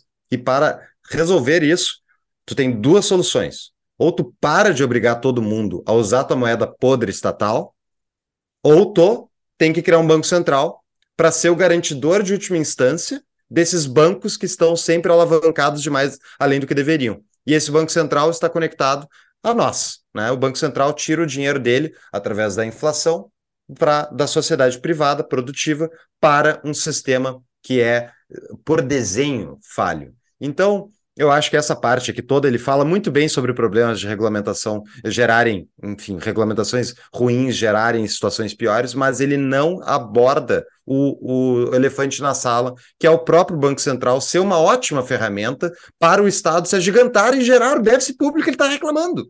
Então, tipo, é uma contradição enorme, ao meu ver, no meio do livro. É, então, é ele, ele bota a proposta de, de solucionar o, a bronca dos bancos centrais, né? Ele pensa como um bom estatista, né? Como um cara que acredita no é Estado. Assim. Ele é, é, claro que sim, velho. O cara que acredita no Banco Central é óbvio que é um estatista. Ele acredita no Estado. Ele, pelo menos o, o Ferguson de 2012. Assim. Em, não, não, 2012, ele acredita tá. que o Estado pode ser resolvido. Ele acredita que há soluções por dentro do Estado. Uh, tanto é que ele bota boas propostas aqui, umas coisas que eu anotei, que é, o Banco da Inglaterra, no passado, os seus diretores eram comerciantes, pessoas que sabiam negociar. Uhum, hoje, uhum. Os, hoje os diretores são acadêmicos. Você acha que sabe fazer alguma coisa? Você acha que melhorou? É, uma boa, é um bom questionamento. Pensando com a ótica estatal, uhum. pensando com a ótica estatal, esse argumento dele é muito bom, né? Que os o, caras. O... Um cara Desculpa. com experiência no comércio, ele sabe fazer uma negociação, sabe sentar numa mesa e mandar baixar, e daí ele vai ver o lado do Banco Central, fazer o lado que o Banco Central tenha ganhos, mas eu não gostaria que o Banco Central tivesse esse poder. É, não. Poder, cara. O cara, tu vai entrar numa negociação, é tipo o Meirelles, o Meirelles tem esse caguete, né? O Meirelles tem o caguete da negociação. Ele no Banco Central talvez até mais perigoso do que um burrão acadêmico, sei lá. O Banco Central não. em si é ruim como um todo, eu, eu também eu não sei avaliar. Tá, não, pra, tá, vamos só um parênteses. a natureza é ruim de algo, é difícil avaliar se o algo bom dentro do ruim é bom, entendeu? É ah, isso que eu tô mas tentando. tem, tem como. Pô, tu compara aí o Banco Central brasileiro com o Meirelles versus o Banco Central brasileiro dos anos 90, do anterior ao FHC.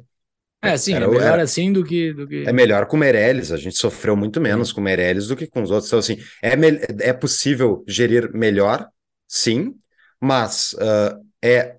Se teu sistema depende de pessoas boas estarem lá para ele funcionar, o teu sistema é uma merda.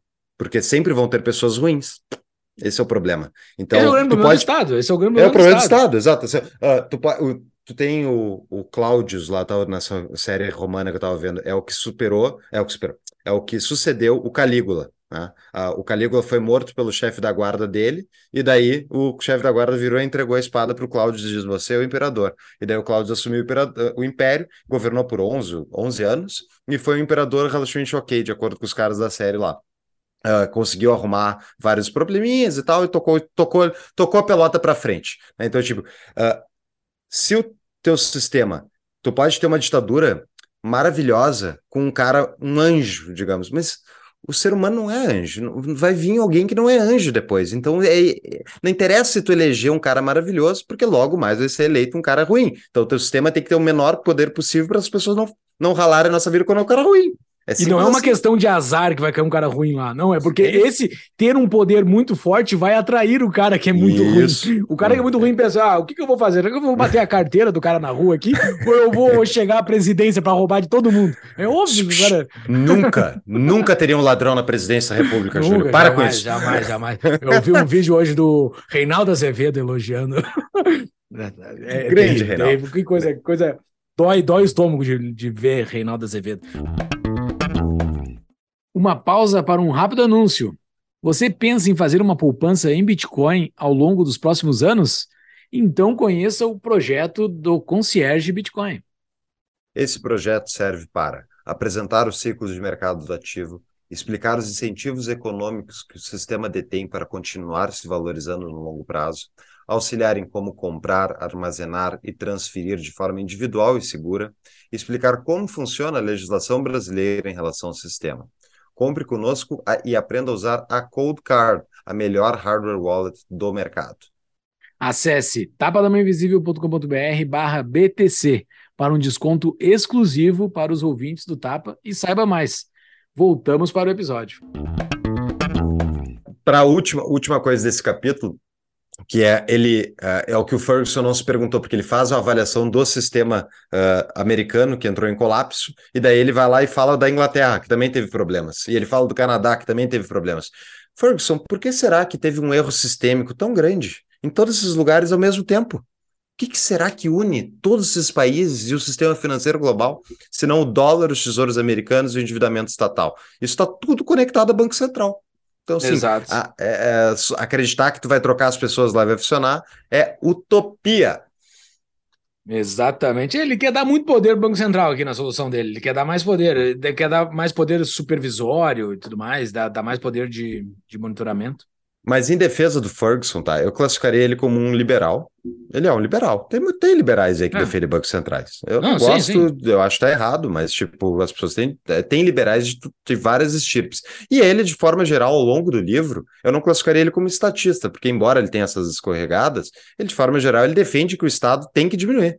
É, ele defende que quem gera riqueza é a iniciativa privada. Então, assim, eu não classificaria ele como um estatista, porque o estatista é aquele cara que acredita que o Estado tem a capacidade de gerar riqueza, de tocar, enfim, coordenar a sociedade, e isso eu não acho que ele se classifique, com exceção do Banco Central. Tá bom, tá bom. Uh, que mais? Tem mais alguma coisa aí neste, neste capítulo?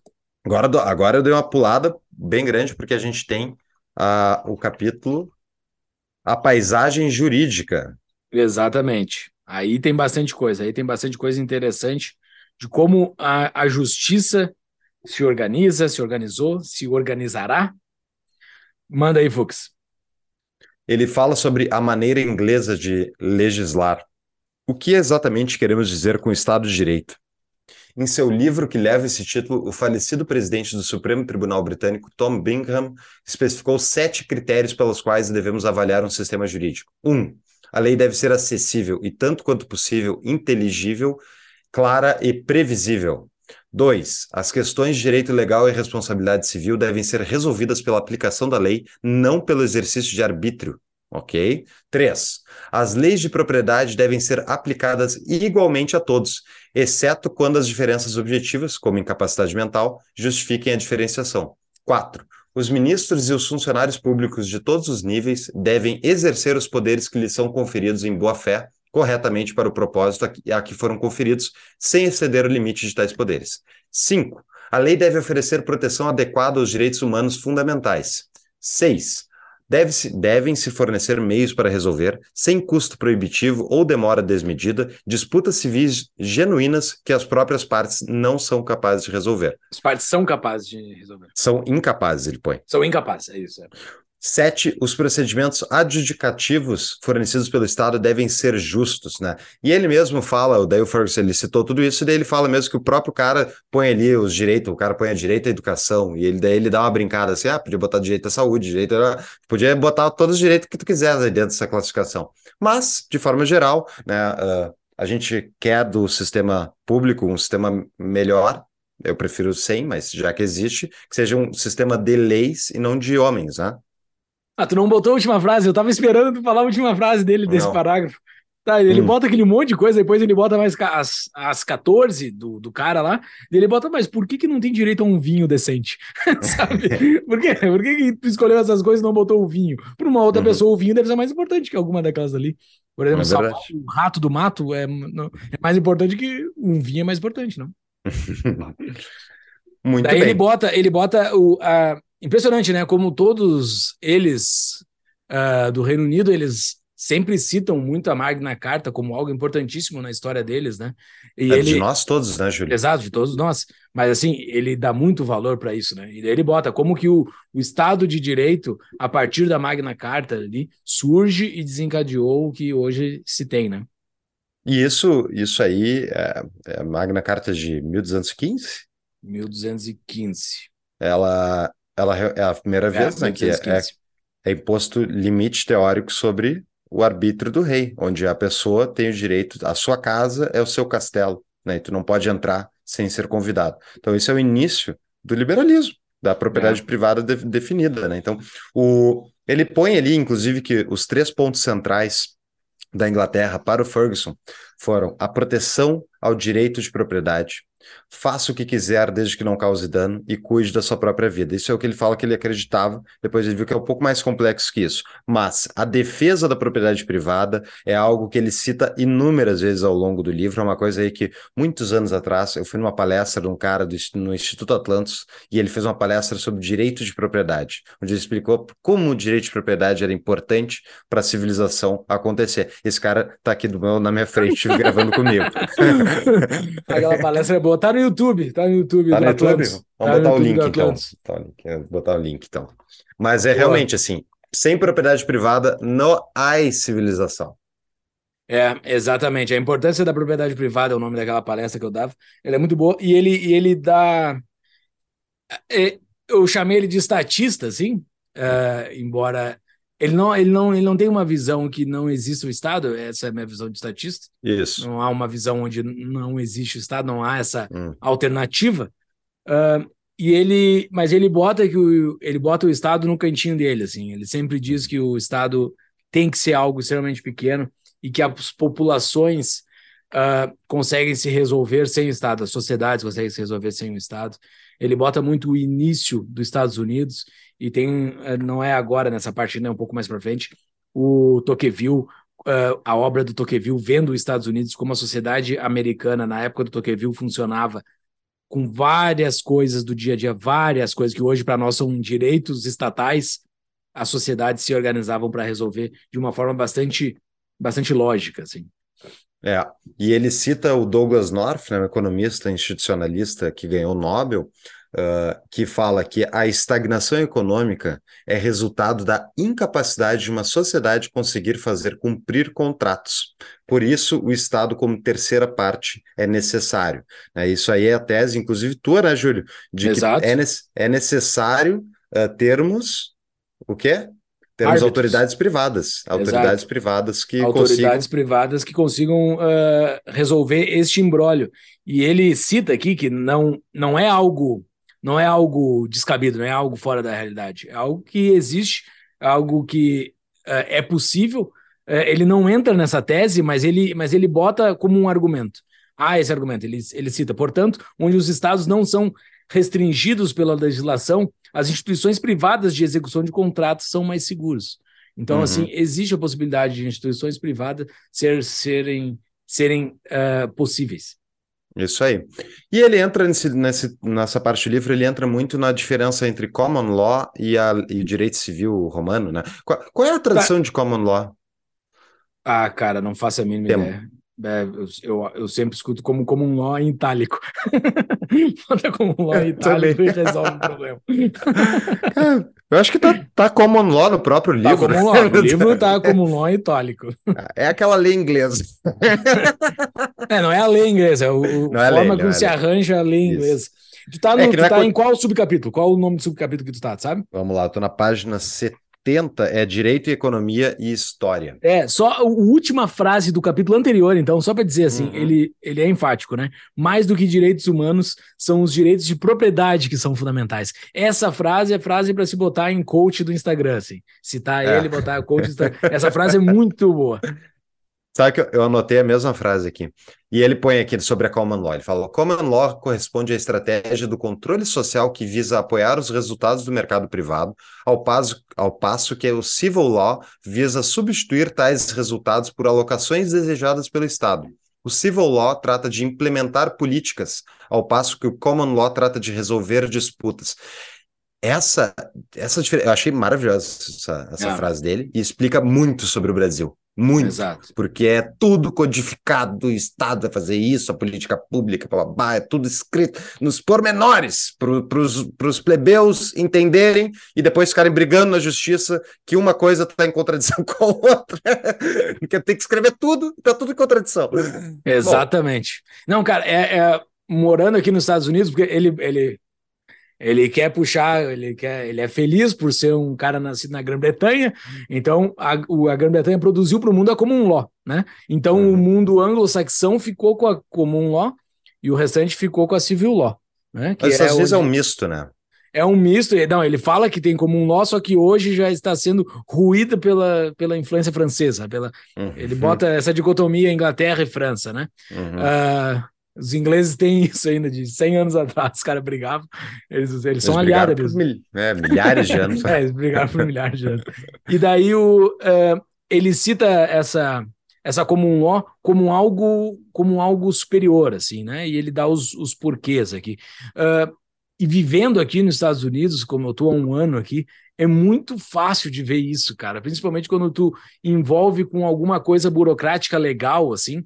Tu vê uhum. que é, a, a presunção de que tu tá certo é uma coisa da comum law, eu acho, eu, eu acho que deriva da, da comum law. E a, e, a, e a presunção que um advogado não tem o papel de um.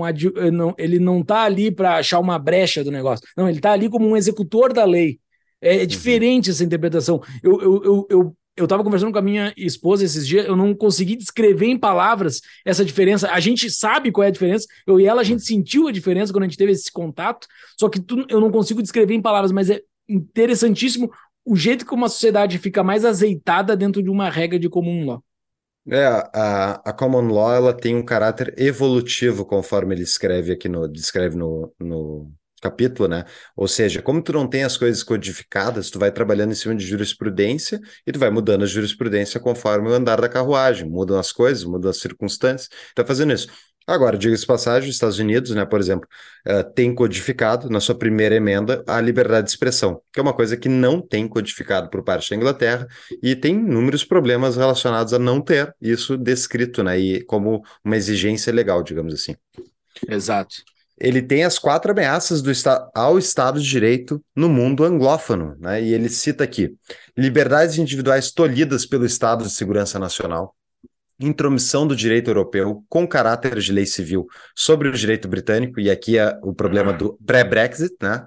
Complexidade crescente da legislação. Então, o Brasil. Vocês sabem quantas leis tem o Brasil? Pois é, nem eu. Eu sei que tem mais de 13 mil a última vez que eu olhei. Nem ninguém sabe, ninguém vai saber é, responder isso. E, tipo, uh, eu, eu gosto de brincar assim, qual é o número exato que a gente está procurando para se desenvolver, sabe? Eu acho que na lei 15.000 lá, daí, daí vai, esse é o segredo do desenvolvimento. Exato, e é isso. Tá faltando, tá faltando. Hum. e, bom, e o, e o custo elevado da lei, né? E, bom, te, é dessa parte aqui da Common Law, eu, isso eu tenho outras partes aqui. É, não, da próximo, do próximo, próximo subcapítulo ali, uh, ele cita um exemplo de como era o, o judiciário em 1854, 1854 lá na Grã-Bretanha. Hum. Uh, todo o judiciário da Inglaterra e País de Gales, é, aqui não tinha Escócia, uh, Inglaterra e País de Gales, nos tribunais de jurisdição geral, era composto por apenas 15 juízes. 15 hum. juízes. Inglaterra e ele tá falando mal, né? Tá falando mal, que, que era, era criticado pelo Dickens, inclusive, no livro lá, que era muito pouco. Exato, e, é que atolava, atolava todos os processos. Mas, Mas, ele diz que a coisa, a, a roda girava, entendeu? A coisa isso. não parava por não ter juiz. Eles faziam uhum. tipo uma excursão, eles andavam pelo país, iam pegando caso por caso, assim, mas a, a, eles iam só pegando casos grandes, porque a coisa pequena ia se resolvendo, entendeu? É uhum. É lindo de ver isso, velho. Uhum.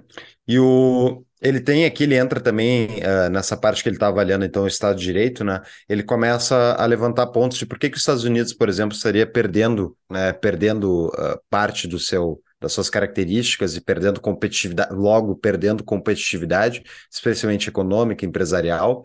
E ele cita aqui alguns exemplos, que é eficácia do sistema político está piorando, isso eu pessoalmente tenho minhas dúvidas se é bom ou ruim. Eu acho que pode ser bom o, o, o, sistema político estar piorando, né? Mas quer dizer, estar é, incapaz de se, de se, digamos, de, de mudar as coisas, mas ao mesmo tempo, quando tu está no estado estacionário, tu quer que o sistema político mude alguma coisa, né?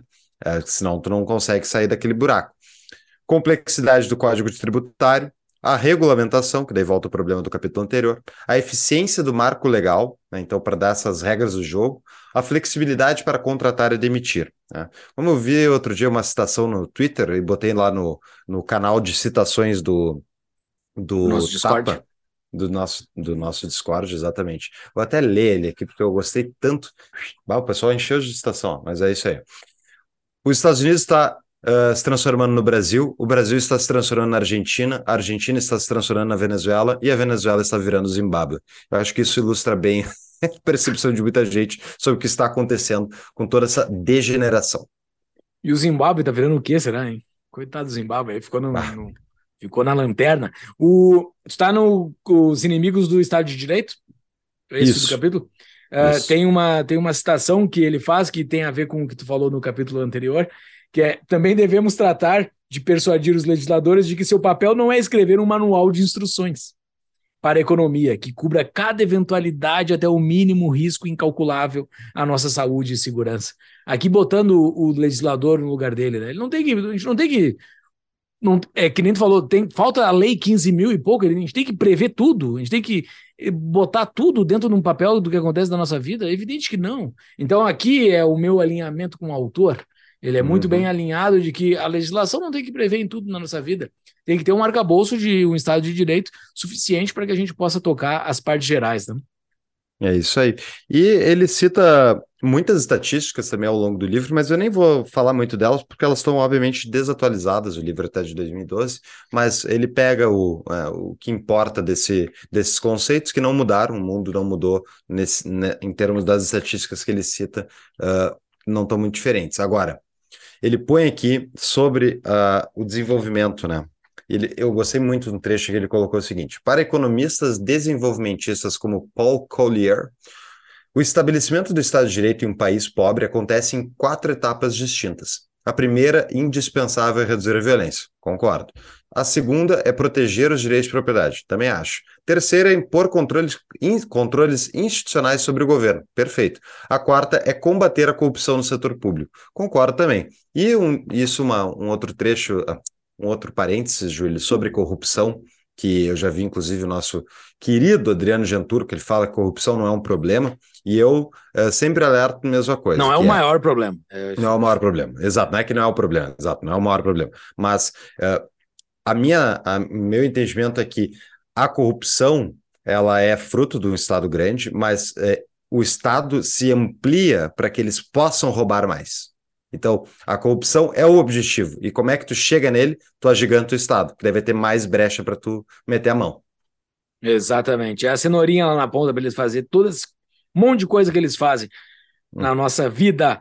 E ele, ele bota várias, uh, várias, uh, vários países que não são países de primeiro mundo uh, como possíveis a se desenvolver, né?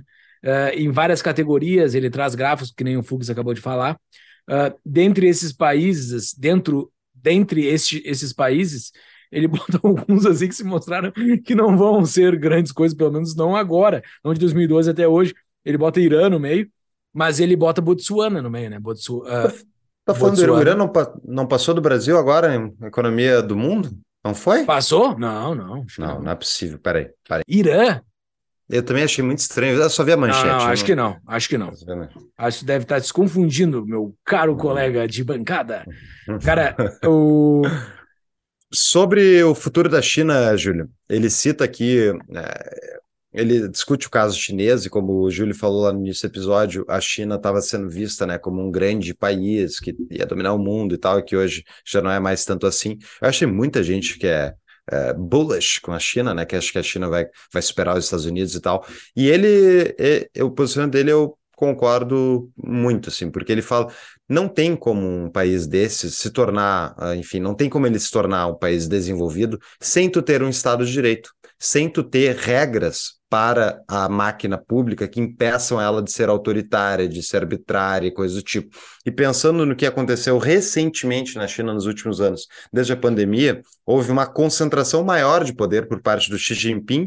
Ele tirou seus, eh, eliminou os seus críticos, né? Concentrou o poder em si mesmo. Ele não, tá, enfim, foi reeleito mais uma vez não sabemos aí se ele vai sair do poder tão cedo, já muda em relação aos líderes uh, recente, que, recentes que a China teve. Então, é, eu tendo a concordar que a China tem um problema gigante pela frente, que é ao não ter regramentos, ao, ao não conseguir controlar o ímpeto arbitrário do poder chinês, do poder do, do Partido Comunista Chinês, tu impede o país de desenvolver-se. E é só pensar nesses anos de pandemia que o que, que o governo chinês fez com os chineses trancou eles em casa, matou eles de fome, fez eles comerem seus animais para sobreviver. Ele fez política de Covid zero por três anos, sendo que o resto do mundo já tinha caído fora um ano antes. Eles continuaram. Então, assim, isso é uh, positivo? Isso vai dar certo? Planejamento central funciona? É isso que a China faz em larga escala. Ela também faz uma permissão maior, desde, fez desde o, o Deng Xiaoping, e ela fez. É Deng Xiaoping? Não, é, é o o cara que enriquecer é glorioso, me esqueci. É o... Eu acho que é. Acho que é. Tá acho que é o Dan Champin. Ele, desde aquele momento que houve, a, houve uma retirada de inúmeras restrições sobre a atividade econômica, uma liberalização da atividade econômica, e isso de fato trouxe riqueza enorme para os chineses, porque eles eram muito reprimidos. São uma economia enorme, com muita gente, então, ao tirar essas proibições, a China conseguiu crescer. Agora, ao mesmo tempo, isso agigantou o próprio PCC, PCC cresceu muito e eles continuam acreditando que eles conseguem uh, controlar a sociedade. Eles fazem os famosos planos plurianuais, né?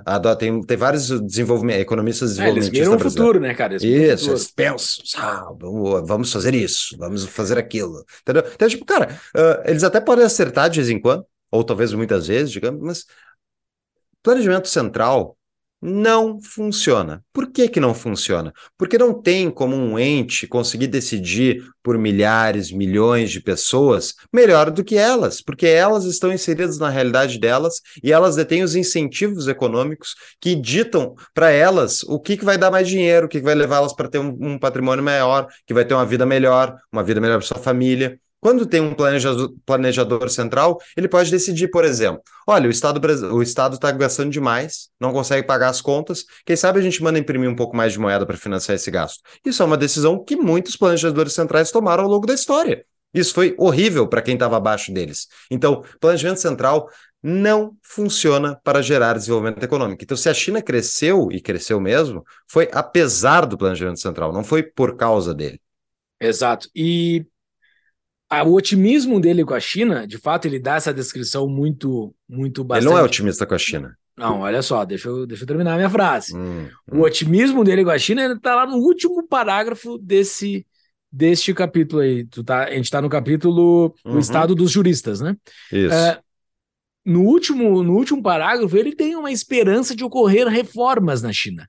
Uhum. Tá? Então, assim, ele, ele é bastante claro de que a China, sim, é esse Estado de Direito uh, não vai avançar, ele chega num determinado ponto que não avança mais.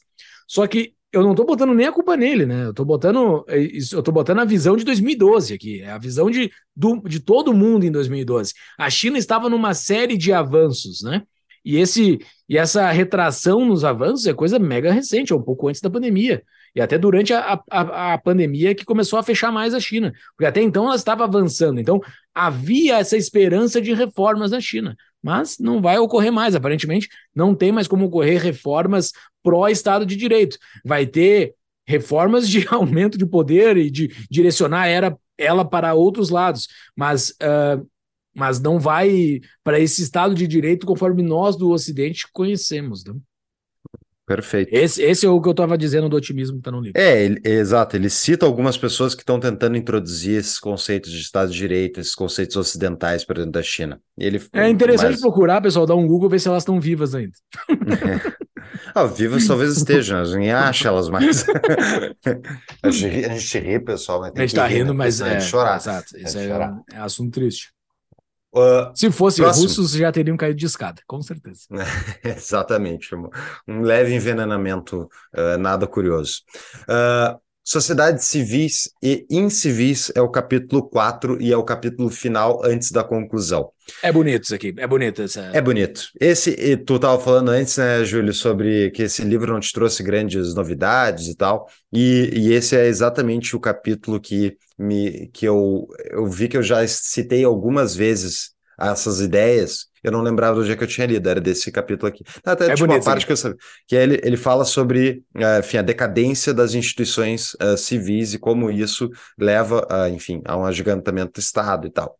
Ele dá um exemplo muito bonito, que é a casa que ele compra, a casa de praia dele no, no litoral sul do país de Gales. Então, ele é, enfim, ele comenta como ele compra a casa e daí ele vai na praia e tá toda cheia de lixo.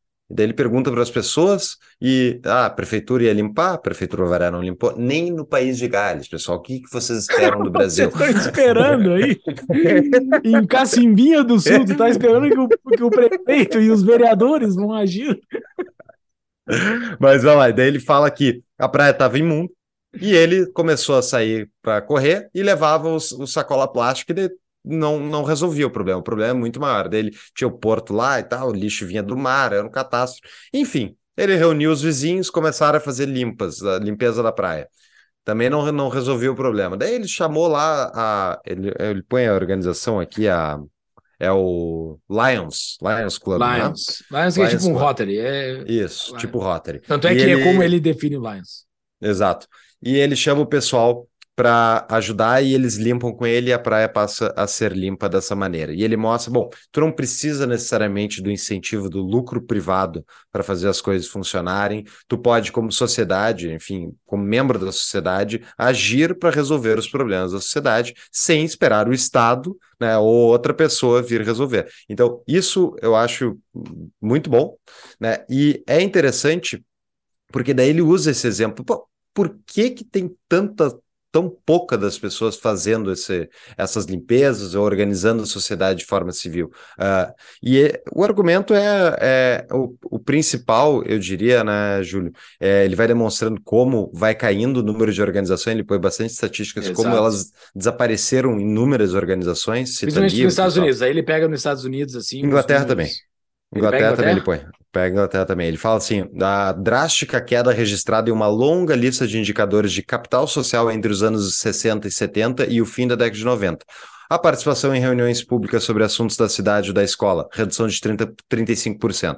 A atuação como membro diretivo de um clube ou organização, redução de 42%. Ah, é, exato, exato. Participação no comitê de uma organização local, redução de 39%. Afiliação a associações de pais e mestres, redução de 61%. Índice médio de afiliação a 32 associações nacionais compostas de agrupações locais, redução de 50%. Esse vai indo. Então, assim, uh, essa redução toda, né, ela. O que, que isso implica?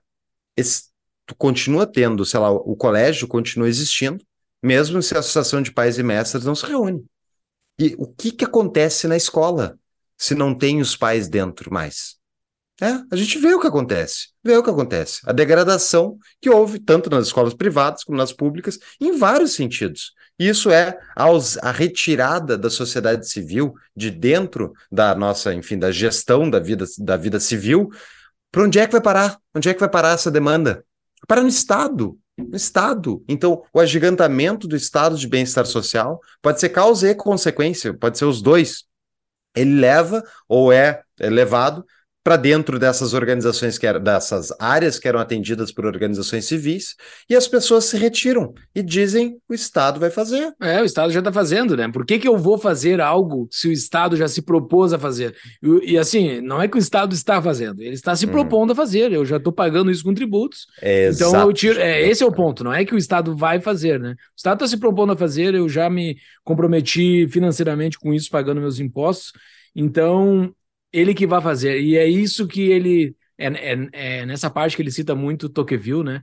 Que uhum. Tocqueville, um francês, olhando os Estados Unidos, como os Estados Unidos funcionava na época dele e rodava muito bem com essas coisas do dia a dia e coisas extremamente importantes, né? Rodando no dia a dia, assim, uh, associativamente. E as pessoas se envolviam demais nisso. É. Tu não tem como ter uma sociedade livre se as pessoas não assumem a responsabilidade pela sua liberdade, né? Ou seja, a sociedade vai, uh, enfim, é, não existe vácuo Não existe desaparecer, a organização pode desaparecer, mas o problema vai seguir. E se, se o Estado é, não vai, como o Estado não vai resolver, fica o problema e fica a conta, né? E, é, e é, é bem interessante isso, porque a gente discute aqui muitas vezes, Júlio, como liberalizar o Brasil, como transformar o Brasil num país livre. E além de no, nós nos posicionarmos de acordo, fazermos o que é melhor para a nossa vida, para a vida das nossas famílias, uh, não tem como liberalizar o, o, Brasil se as pessoas não se importarem com isso. Exato. Se as pessoas não, não só vão chegar na eleição e votar, sabe, achar que votar no Bolsonaro vai liberalizar o Brasil. Não vai, não vai. O que liberalizaria o Brasil, que pode afetar isso, é fazer um trabalho de formação em escolas, especialmente no Nordeste e outros lugares, e é, tu, é lutar contra a maré estatista. Então, ele põe o trecho de Tocqueville na Democracia na América, e vai estar na show notes o livro para comprarem, e vai estar aqui então mas que poder político em um Estado bastaria ao sem número de pequenos empreendimentos que os cidadãos norte-americanos realizam todos os dias com a ajuda de uma associação. Quanto mais o Estado se colocar no lugar das, das associações, mais os indivíduos, perdendo a ideia de se associarem uns aos outros, precisarão da sua ajuda. A moralidade e a inteligência de um povo democrático estariam em perigo tanto quanto seu negócio e sua indústria, se o governo tomasse o lugar das associações em toda parte. É só com ação recíproca entre homens que o sentimento e ideias se renovam, o coração se engrandece e a mente humana se desenvolve. Ou seja, é só com a voluntariedade das trocas individuais, as pessoas quererem ajudar umas às outras, que a gente se desenvolve e impede o Estado de tomar esse lugar e não resolver o problema. Você que está nos ouvindo faça essa reflexão, assim. Você está envolvido em alguma alguma coisa voluntária, assim. Eu não estou uh, não tô dizendo nada uh, nada muito fora da casinha, assim. Não, não quero que você salve os, or, os órfãos, nada muito óbvio que tem que ser salvo os órfãos, mas alguma coisa voluntária tu está envolvido, porque citando a minha vida, melhorou muito a minha vida depois que eu comecei a me envolver com coisas voluntárias. No início lá do Atlantis, que era o Clube Miss Rand, gastava um tempão para fazer aquilo e me envolvi com aquilo. Depois fundei o IFL em Brasília também, que é importantíssimo. Uh, o Tapa aqui no início era voluntário, né, Fux? A gente não, não era um negócio, hoje é um negócio, mas né, no, no início não era um, um, algo que gerava renda. Uh, cara, uh, tem que se envolver, né? Tem que se envolver. Isso dá um, isso dá um, isso dá propósito, um, um, dá um propósito, um fogo na alma, assim, dá algo que te deixa irradiado, assim. É, é bacana eu estar tá, eu tá envolvido com isso, porque é, tu melhora quem tá na tua volta, mas tu te melhora demais, assim. Tu, tu conhece pessoas uh, nisso, tu conhece pessoas com propósito também. Eh, tudo melhora. Ruir isso, deixar essa coisa ruir, que nem ele bota aqui como algo importantíssimo, ele bota quase no desfecho do livro aqui, que isso é algo importantíssimo. Uh, tem a ver com a ruína, né? Tem a ver com a ruína dessas duas grandes sociedades que são os Estados Unidos e o Reino Unido, né? É, ele põe o Ocidente como um todo, né? Ele está usando essas duas sociedades de exemplo, e é isso aí. É, Não é tem Ocidente fora dessas duas na cabeça dele. tem a Europa. Ele fala pouco da Europa, ele fala pouco da Europa. Os caras civil law. Mas eh, eu, eu vou dar exemplo de uma, uma, instituição voluntária que todo mundo aí que tem filho, cara, se envolve na escola, na Associação de Pais e Mestres. Meus pais foram lá quando o colégio estava esquerdando, lá no década de 90. Meu, minha mãe foi, fez barraco no colégio, junto com outros pais, com as coisas que estavam sendo ensinadas na sala de aula. E isso talvez seja uma das razões pela qual eu estou aqui falando com o Tapa, entendeu? Então, assim, uh, se você não se envolve com a escola do seu filho, não se surpreenda com o que ele aprender lá e te horrorizar um dia, entendeu? Talvez quando ele tiver só 18 anos de idade, estiver fazendo merda por aí, e daí você não, não tava prestando atenção. É aí, cara, é na escola, é quando tá formando gente, entendeu? Tem que se envolver. Junior Achievement, já falamos aqui muitas vezes, falamos agora, citamos o Lion, Lions, Rotary, cara, dá um jeito, vai fazer. Não pode, vizinhos, não tem cara, tempo. Conhece teus vizinhos, entendeu? É tu, tu, conhece quem tá morando na porta do lado, sabe? Tem que conhecer, é. velho, tem que não, se envolver. Não tá com tempo, tá ocupado ganhando muito dinheiro, ótimo, doe dinheiro, dou um pouquinho de dinheiro, dê lá pro ranking dos políticos, já citei bastante também aqui. Eu dou um dinheirinho todo mês lá, né? Tipo, uh, as pessoas acham que o tapa muitas as pessoas não dão os 10 pila lá para participar da comunidade, enfim, porque simplesmente não dá, não se presta dar o tempo de entrar no link para ir lá. Cara, para nós 10 reais ajuda bastante, porque são vários ouvintes. Então, esse tipo de coisa importa, importa muito, especialmente para quem está na ponta executando. Sempre falta braço, hum. sempre falta dinheiro, até porque a gente vive nesse estado de bem-estar social horrível, que não entrega os resultados, é uma máquina de moer gente, e que se a gente, como sociedade civil, não se mexer, não vai resolver, não vai ser eleito o salvador da pátria. Esquece, precisa da sociedade se empenhando. Isso aqui, o Ferguson massacra esse, esse, esse ponto nesse livro, esse eu, eu concordo perfeitamente, é, vale a pena, enfim, se envolver. Não, e tem um excelente a tua fala. Tem outros exemplos assim muito mais práticos também, muito próximos de nós, assim, meu e teu, Fux. Para para pensar. Uh, muita gente está falando dentro do nosso meio das ideias da liberdade que ah, o Bolsonaro estragou as ideias da liberdade, Bolsonaro e Paulo Guedes deturparam. Tá, e aí, o que tu tá fazendo? É. Se eles deturparam, tu tá fazendo alguma coisa? Tu entrou num instituto perto da tua cidade, tu entrou no IFL, tá fundando um IFL, tá entrando no IEE, isso aconteceu lá no Collor. Lá no Collor disseram isso. Ah, o Collor uhum. deturpou o liberalismo. Se não fosse o IEE seguir firme, porque todos os outros institutos quebraram. Todos os Instituto outros. Liberal do Rio também. É, sobraram esses dois. É, ficou, assim, é, é, o Instituto Liberal do Rio é muito pequeno frente ao IEE, entendeu? Então, assim, o IEE carregou a bandeira sozinho para trazer do Collor até, até a queda da Dilma, que daí começou a surgir os outros, entendeu? Se não fosse isso, a gente muitas outras coisas não teriam surgido no Brasil. Mas os caras lá atrás estavam reclamando, ah, mas aí o Collor deturpou. E aí, fizeram o quê? Os caras do IE fizeram a parte deles, entendeu? Então, ao redor do Brasil, os caras do IFL, que estão, estão em quase todas as grandes capitais, estão fazendo, vocês estão entrando no IFL, ah, meu, meu IFL não é muito bom, não, não tá... Então entra e faz ele ser bom. É simples. É. Não, é, não é alguém de fora. Não é um ser iluminado que vai vir de fora. Ah, o meu IFL agora tá bombando. Não. É tu que tem que entrar lá e fazer o IFL bombar. Simples. Sabe? Não. Tem muita coisa acontecendo, as pessoas terceirizando a culpa de Bolsonaro e, e Guedes que estão deturpando. Não, bora, bora, bora fazer algo. É, não delega responsabilidade, né? Esse é o ponto, assim. E seguindo aqui no livro, ele fala muito sobre educação pública, a escolarização universal e obrigatória foram importantes, porque economicamente trabalhadores escolarizados são muito mais produtivos, e eu acho bem interessante isso. Eu acho que ele tem um ponto aqui, eu acho que a, a universalização do ensino, mesmo a obrigatoriedade do ensino estatal, cara, muita gente foi educada e talvez não fosse educada. Então, isso sim teve um impacto positivo.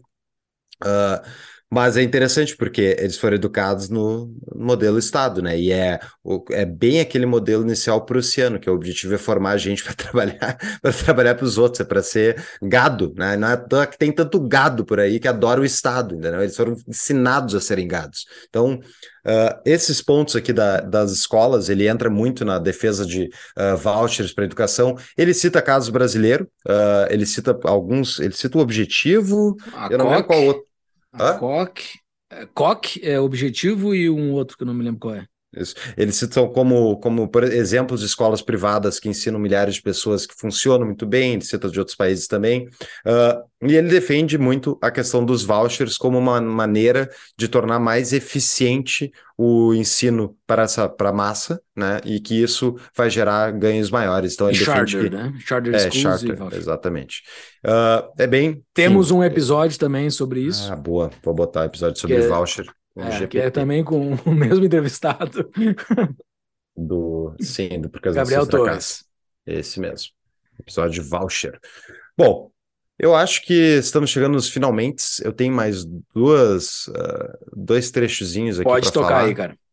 É interessante porque ele até fala né, que nos últimos 50 anos, então ele pega esse livro de é, 2012, então é 1960 ali mais ou menos, que o Estado cresceu demais nos últimos 50 anos e avançou sobre as iniciativas privadas, gerando essa degeneração institucional. Esse é o, o cerne do, do livro, que é basicamente o agigantamento do Estado. Agora, o que aconteceu, né, Júlio? A partir especialmente dos anos 70, o que, que aconteceu? Um negócio. 71, 71. 71 aconteceu uma coisa? O que aconteceu? Todo mundo, todo mundo ficou o gordo. que, que aconteceu? What the fuck happened? Exato. What the fuck happened em 1971, né?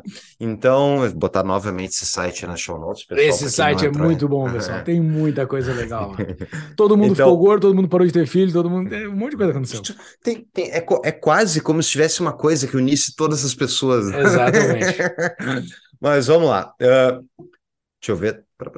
Bom, ele fala sobre o endividamento público, já falamos bastante, e eu queria concluir aqui com, ah, com a parte final antes da conclusão. Nós humanos vivemos em uma rede complexa de instituições, ao governo, ao mercado, à lei, à sociedade civil. Um dia, sou tentado afirmar que começou com o iluminismo escocês, essa rede funcionou assombro- assombrosamente bem, com cada conjunto de instituições comple- comple- complementando e reforçando os demais. Esse, creio, foi o, segredo do sucesso ocidental nos séculos XVIII, XIX e XX. Mas as instituições da nossa época estão desconjuntadas. É o nosso desafio restaurá-las, reverter a grande degeneração e voltar aos primeiros princípios que tratei de afirmar, com uma pequena de ajuda de alguns dos grandes pensadores do passado, de uma sociedade verdadeiramente livre. Em síntese, é hora de limpar a praia. Ah, muito bom, né? Esse muito final bom. é muito bom. É, no, no parágrafo anterior, ele fala da nossa vibrante sociedade civil está em estado de decadência, não tanto por causa da tecnologia, porque eh, se fa ele bota um argumento sequencial ali dizendo que a tecnologia poderia estar gerando a decadência, então Uhum. que pode gerar a decadência. Ele, ele diz, inclusive, que a, que a tecnologia não é um não é Uma algo panaceia. que vai uma panaceia não vai resolver tudo, inclusive pode ser usada, para o mal, né? Ele bota os exemplos bons da tecnologia que ocorreram a Primavera Árabe. Isso é 2012, né? Então tá tudo no início ali do que aconteceu. Então, seguindo, nossa vibrante sociedade civil não está em estado de decadência, não tanto por causa da tecnologia, e sim por causa das excessivas pretensões do Estado. Então, é, é é uma, é uma, uma, uma obra que coloca o Estado no lugar dele. É, diz que o Estado é no lugar dele. Não, não, não diz pelo fim do Estado, mas diz que o Estado é esse ente que a gente está vendo, ele disseca esse ente conforme a gente tem que ver. É isso aí, tu chamou ele de estatista, entendeu? Pô, não é estatista, o cara vê que o Estado é um problema, entendeu? Exato. Mas faltou, faltou existir. Rothbard, faltou Rothbard. Ah, como sempre falta nesse, nesse pessoal, a gente vai sempre criticar eles, deixa de falar não ler o Rothbard.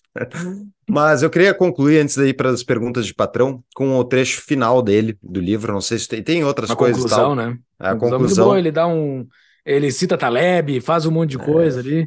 é, Então ele exato. cita todo mundo. E ele, na conclusão, ele cita o discurso de um presidente americano que eh, muita gente gosta, que é o, o Obama, né? O Obama tem um discurso famoso que é o You did not build that, que é você não construiu isso. Vou até colocar na show notes, espera aí. Na discurso Obama. Vou catar e colocar lá no YouTube, do YouTube.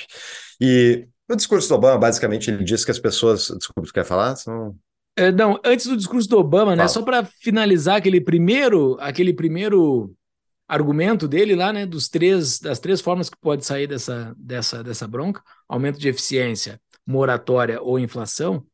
ah, que o melhor é o aumento de eficiência. Ele não crê que ocorra um aumento de eficiência dentro dos próximos anos, que a gente está numa situação que grandes saltos de eficiência não vão ocorrer mais, né? Ah, claro que ele não na época que ele não previu o que o Homem-Laranja mal fez ali, mas de qualquer forma, os Estados Unidos não deu nenhum grande salto de eficiência. Exato. Ele só resolveu o seu problema corrente, mas não deu nenhum grande salto. E isso é algo que, é, sei lá, é, não, eu acho que não é, não é de. É fácil tu botar isso como uma hipótese, mas não dá para tu afirmar isso, né? Ele, ele, ele cita o, o Deus Ex Machina, né? Deus Ex Machina, não sei como é que se fala de aparecer algo que tu não esperava que vai resolver o teu problema. Uh, no episódio que a gente teve com o Heraldo de Paula, que foi o último episódio que a gente teve com ele, ele cita que se há uma grande produtividade que pode surgir nos próximos anos, vai vir dos Estados Unidos. Né? Que ele tem os argumentos dele ali das, das inovações que estão surgindo. Uh, de fato, uh, é difícil imaginar uma, um grande salto, mas não dá para a gente não imaginar isso. Mas eu acho que qualquer salto que dê não vai resolver essa bronca da dívida. simplesmente porque a bronca das novas despesas que eles estão assumindo vai ser maior do que essa grande produtividade sempre. E acho que não tem como fechar essa conta. É, eu também acho que não. Inclusive, eu acho que a inovação tecnológica está aumentando a velocidade agora com inteligência artificial. O argumento do Jeff Booth no, no livro O Preço do Amanhã, The Price of Tomorrow, vou colocar no show notes também, recomendo todo mundo ler esse livro. É, eu cito na entrevista com o Ulrich também. Ele argumenta que a tecnologia que é exponencial, né, o crescimento tecnológico é exponencial, é meio que imparável e ele gera um aumento da deflação. Deflação. E, ao mesmo tempo, o sistema financeiro é inflacionário. E isso só vai se agravar, essa dicotomia, essa contradição só vai se agravar. E conforme a inovação tecnológica avançar, ele vai a velocidade dela vai fazer com que o desemprego estrutural, coisas assim, aumente, ou seja, não vai ter emprego. É, eu discordo um pouco dessa parte, mas o argumento central dele é de que a inovação tecnológica é meio que imparável e ela gera a instabilidade, contra, uma, uma, gera uma contraforça contra a inflação. Na prática, se ele tiver certo, o que vai acontecer é o Estado vai continuar se endividando e cada vez mais, renda básica universal, coisa assim, ao mesmo tempo que a tecnologia segue avançando. E isso vai gerar essa uma piora desse problema. Ou seja, a tecnologia não vai resolver o problema do endividamento, ele, é, ele vai piorar. Isso é o argumento do Buff, que eu acho que tem bastante fundamento. Então, voltando aqui ao discurso do Obama, o discurso do Obama lá, ele, uh, ele tem um, um discurso famoso, vou colocar no show notes, que é Uh, you did not build that, você não construiu isso. E onde ele argumenta que, tipo, se tu tem uma empresa ou se tu fez alguma coisa, é, tu tinha o sistema por trás, tu tinha as pontes, o sistema legal americano e outras coisas, e é por isso que tu conseguiu construir isso. E daí o Ferguson termina muito bem. Ele fala assim: Ver o, ver o, capitalismo estatal ser alardeado como modelo econômico pelo Partido Comunista da China já é ruim mas ouvir o presidente dos Estados Unidos usando-o como clichê retórico e vazio de conteúdo prático faz este escritor, por exemplo, ansiar pela manhã alegre e confiante de 1989, quando realmente parecia que o Ocidente havia vencido e que uma grande regeneração havia começado. Pá! Tá na cara essa, né? É. Daí é pá de cal, né? Daí, daí ele tira o otimismo total. A gente quis fazer essa dicotomia entre, entre os dois livros, o otimista racional e a grande degeneração, para fazer o, o, o ponto e o, e, o, e o contraponto. Você tome sua decisão do que, que vai ser o futuro. Uh, ambos, ambos são bastante convincentes, ambos têm bastante informação e convergem bastante também. As teses estão contidas dentro de um diagrama de Venn, assim, boa parte delas estão juntas, entendeu? Então é, é como a gente vai se posicionar frente a isso, como individualmente a gente vai conseguir agir no mundo. Uh, ele bota soluções, né, inclusive, que essas soluções uh, associativas, pessoas contribuindo para a sua melhora, e é o que eu acredito também, eu acho que é, é por aí que vai vir a nossa, a nossa solução, seja qual for o país que a gente esteja. A gente tem que se preocupar mais com a porta para fora da nossa casa, né? Uhum, exatamente, concordo. Vamos para as perguntas de patrão, então. A gente tem dois, uh, duas pessoas que perguntaram. Uma delas, eu, eu, vou começar pelo Rodrigo, vou deixar do Free and Capstan por último. Então, vamos lá. Uh, Vi que o autor usa o argumento copiado da fábula das abelhas, de que não foi a virtude bíblica que deu robustez às instituições e sim os vícios seculares. E o argumento central do livro é que o mundo moderno vive uma generalizada perda de confiança nas instituições sociais. Mas é inegável que, que também existe perda de confiança nas tradições culturais, assim como uma perda de esperança na vida. Vocês acham que o abandono da vida espiritual religiosa tem alguma parcela de culpa nesse cenário de degeneração das instituições do mundo ocidental? Júlio. Eu? ele não perguntou para mim, ele perguntou para nós per... dois. É. Ah, responde tu primeiro, tu que é o religioso. Ah, não sei, cara. Não faço a mínima ideia. Eu, Sério? Eu, eu para mim, eu, eu, eu vejo, eu, eu, vejo individualmente, eu não sei se no coletivo isso muda. Eu não tenho, não consigo ter essa percepção. Eu vejo que para mim a religião é completamente importante. Eu sei que na minha vida é completamente importante e sempre vou sugerir para qualquer pessoa que me rodeia, se me perguntar, eu vou dar a abertura e dizer, cara, se quer procurar uma vida religiosa, procure. Eu, eu acho muito boa para a vida uh, da pessoa, assim, de, da família, do, do núcleo, uh, do, do todo eu acredito que possa ter, mas eu não, eu não consigo ser taxativo, entendeu? Tu pega John Adams, né? John Adams, uh, um dos pais fundadores dos Estados Unidos, segundo presidente, uh, ele diz que a Constituição dos Estados Unidos só, só funcionaria com uma base cristã, né? Ele não ah, é? É, que ela não funcionaria se a base cristã caísse, a, a, moral cristã dos Estados Unidos caísse, a Constituição cairia junto. Então, uhum. isso é um pai fundador falando, dizendo que respondendo o que o, o, que o Rodrigo disse. Uh, uma sociedade, eu acho que ela precisa ter uma certa heterogeneidade. É, ela tem que ser heterogênea, não soube dizer a palavra, ela tem que ser heterogênea, tá? Uh, eu acho que a religião ajuda uma sociedade a ser heterogênea se todos forem da mesma religião.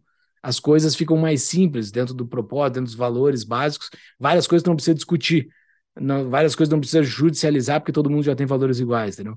Mas eu não, eu, eu não sei se funciona assim, se é um padrão para tudo, entendeu?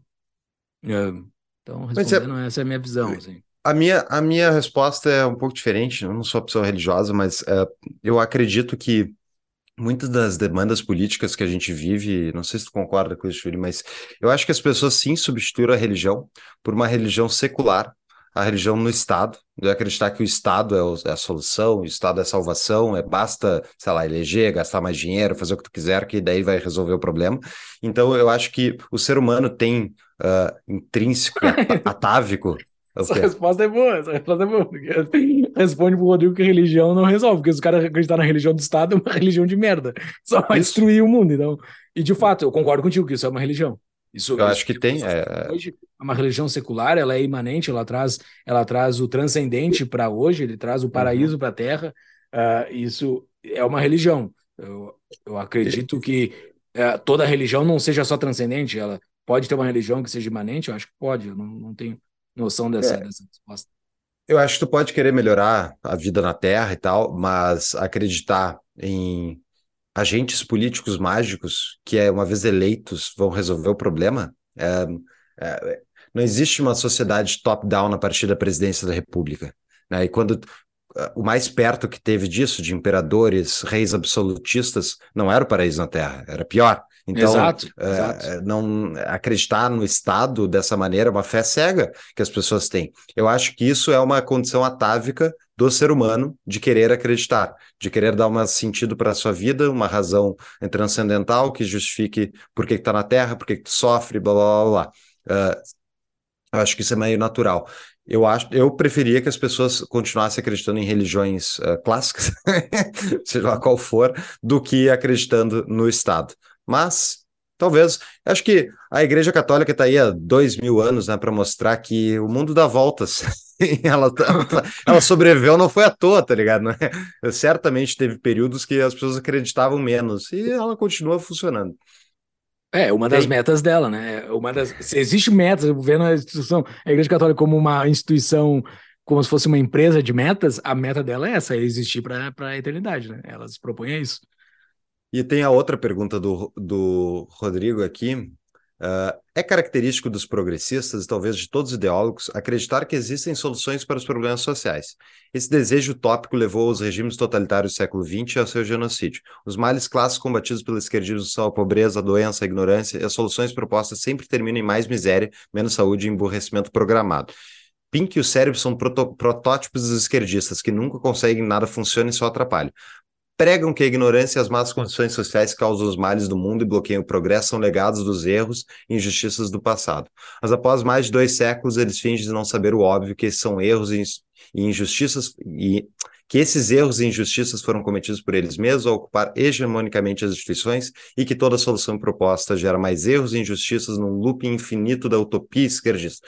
O que vocês acham da teoria de que o esquerdismo pode ser a causa do suicídio do Ocidente? Olha, eu acho que eu acho que a esquerda tem muito mais culpa do que a direita nas últimas décadas. Eu acho. Acho que tem muito. Se pega a qualidade dos representantes da esquerda versus qualidade dos representantes da direita, eu acho que eles pioram, é, eles defendem coisas piores, especialmente porque eles são economicamente, é, sei lá como é, retrógrados. Mas eu não diria que é só a esquerda que defende uh, coisas que são anticivilizatórias. Eu acho que não. Eu acho que tem uh, coletivismo é o problema estatismo é o problema, e tem coletivistas de direita tem coletivistas de centro. Tá? Coletivista de centro tem uns montes, tem Exato. uns montes. Tipo, uh, as pessoas reclamam do populismo dos líderes atuais. Ah, é porque o Brasil com o Bolsonaro, o populismo, o populismo do Lula. Meu querido, o populismo dessas pessoas é, existe porque o centro que governava antes, centro-esquerda, centro-direita, no Brasil, no mundo principalmente, o, o Inglaterra e Estados Unidos, que foram pauta desse episódio, eles tiveram governos sucessivos desde os anos 90 e dos anos 80 para 90, centro-direita e centro-esquerda. E o que que levou? Tudo isso aí que a gente está vendo. O Trump, o Bolsonaro, eles não são, não saíram do, do éter para vir governar a humanidade. Eles saíram como resultado de uma população que estava insatisfeita com o andamento da carruagem. Votaram num cara que dizia falar para eles. Isso aí não é uma coisa que vem só da esquerda. Aquelas pessoas que invadiram tanto o Capitólio como o Palácio do Planalto e, e outras instituições brasileiras e americanas e tal, eles não estavam lá porque eles queriam. Uh, digamos, a liberdade do indivíduo, o liberalismo como política pública. Não, estavam lá porque eles queriam que o, o seu líder amado estivesse no poder, e se ele não está é porque é culpa dos outros. Então, assim, uh, isso aí não é coisa só da esquerda. Agora, eu acho que a esquerda tem mais culpa no cartório, e a esquerda deu uma surtada nos últimos anos, né? Com o woke culture, esse negócio aí do identitarismo, eles, eles puxaram a corda, puxaram a corda. E teve o rebuliço do outro lado, que foi eleger dois caras mais direitosos, mais do que era o centro-direita histórico. E eu acho que também não ajudaram. Eu acho que o Bolsonaro. Vamos pensar, qual é o grande feito do Bolsonaro no Brasil? Banco Central Independente por dois anos para a gente sobreviver um pouquinho ao Lula. Esse é o grande feito. O resto, tudo, é peanuts, é pouco. Sorry, não é muita coisa. Não é estrutural. Não resolveu. Não resolveu. Não sei se você concorda, Gil. Uh, tá, tem um monte de coisa para falar aí, mas sobre o Bolsonaro, acho que a gente tem que dar uma olhada nos números, assim, eu acho que ele... Mas talvez era uma tendência, já desde Temer, só de tirar o PT que melhoraria. Então, qualquer cara no lugar do Bolsonaro que não fosse o PT e botasse alguns ministérios um pouco mais técnicos ali, já, já melhorariam. Tanto é melhorou. Que, é, melhorou. Resolveu. Exato, mas não resolveu permanentemente. Ele fez algumas coisas de infraestrutura que estavam extremamente eternamente paradas, assim, que eram não. fundamentais do Brasil. Tentou melhorar algumas coisas para a OCDE, para o Brasil se tornar um... Mas assim, não é algo, não é algo permanente, não é algo que reverberou, que vai reverberar na história como um grande exemplo de como tem que se fazer, assim, uma, uma grande narrativa que, ah, vou voltar uh, para estudar o que esse cara fez, porque ele fez algo extremamente excepcional. Não, ele só não foi um petista uh, tocando horror. Qualquer cara faria o que ele fez, assim. Fez o básico, ok, mas uh, só não foi um petista tocando horror. Tem uma outra coisa dessa resposta do esquerdista, que, que é dessa pergunta do esquerdista, que é o seguinte: eu tenho uma grande implicância com o esquerdista que, para mim, de uma frase que eu já falei aqui, muitas vezes errada, que eu tenho que me corrigir, que está gravada em vários episódios, que eu digo que é do Saul Alinsky, não é do Saul Alinsky aquela frase, é de um cara que interpretou os escritos do Saul Alinsky, hum. dizendo que a revolução. A, a, questão não é a questão, a questão sempre é a revolução, né? Isso foi uma interpretação de um autor americano lendo Saul Alinsky, que a obra dele quer dizer isso. Mas é a interpretação que eu tenho da esquerda, né? A esquerda em si, e isso pode ser polêmico, pode, pode falar depois, comentar aí, a esquerda em si, para mim, é mentira em si.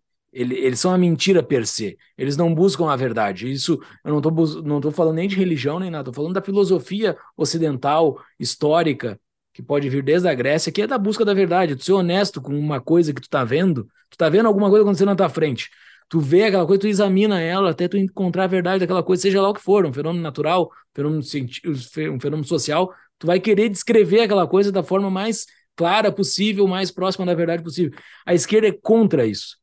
Essa é a minha implicância grande com a esquerda e ela traduz isso para tudo que ela faz para tudo que ela faz. A, a, a, direita tem vários erros, não estou dizendo que, que, a direita é a verdade, não estou dizendo isso. Mas a esquerda em si, a natureza dela é muita mentira. É tu pegar uma coisa e mentir descaradamente, pouco importa. Dá para pegar todos os dias um tweet do Lula, tu consegue achar uma mentira. Todos os dias tô lá eu uh, retweetando em cima do Lula, dizendo mais uma mentira, mais uma mentira, todos os dias. Porque é impressionante, para eles é simples mentir. Tu pega uma coisa do Boulos, ele vai sempre mentir entendeu? E isso, isso é, é descabido para mim, assim, na minha, na minha interpretação do mundo. Tu, tu mentir sempre, porra, tu mente sempre. É descarado o que tu tá fazendo, cara. Sabe? Uhum. Tu, tu, não, tu, tu não tem cara de pau. Então, voltando para outra pergunta, sobre como é que o Estado pode. Não, não da religião, mas eu acho que se a tese do Estado funcionar, a tese que o Estado funcionar é que as pessoas que sejam as lideranças do Estado tenham pelo menos uma moral.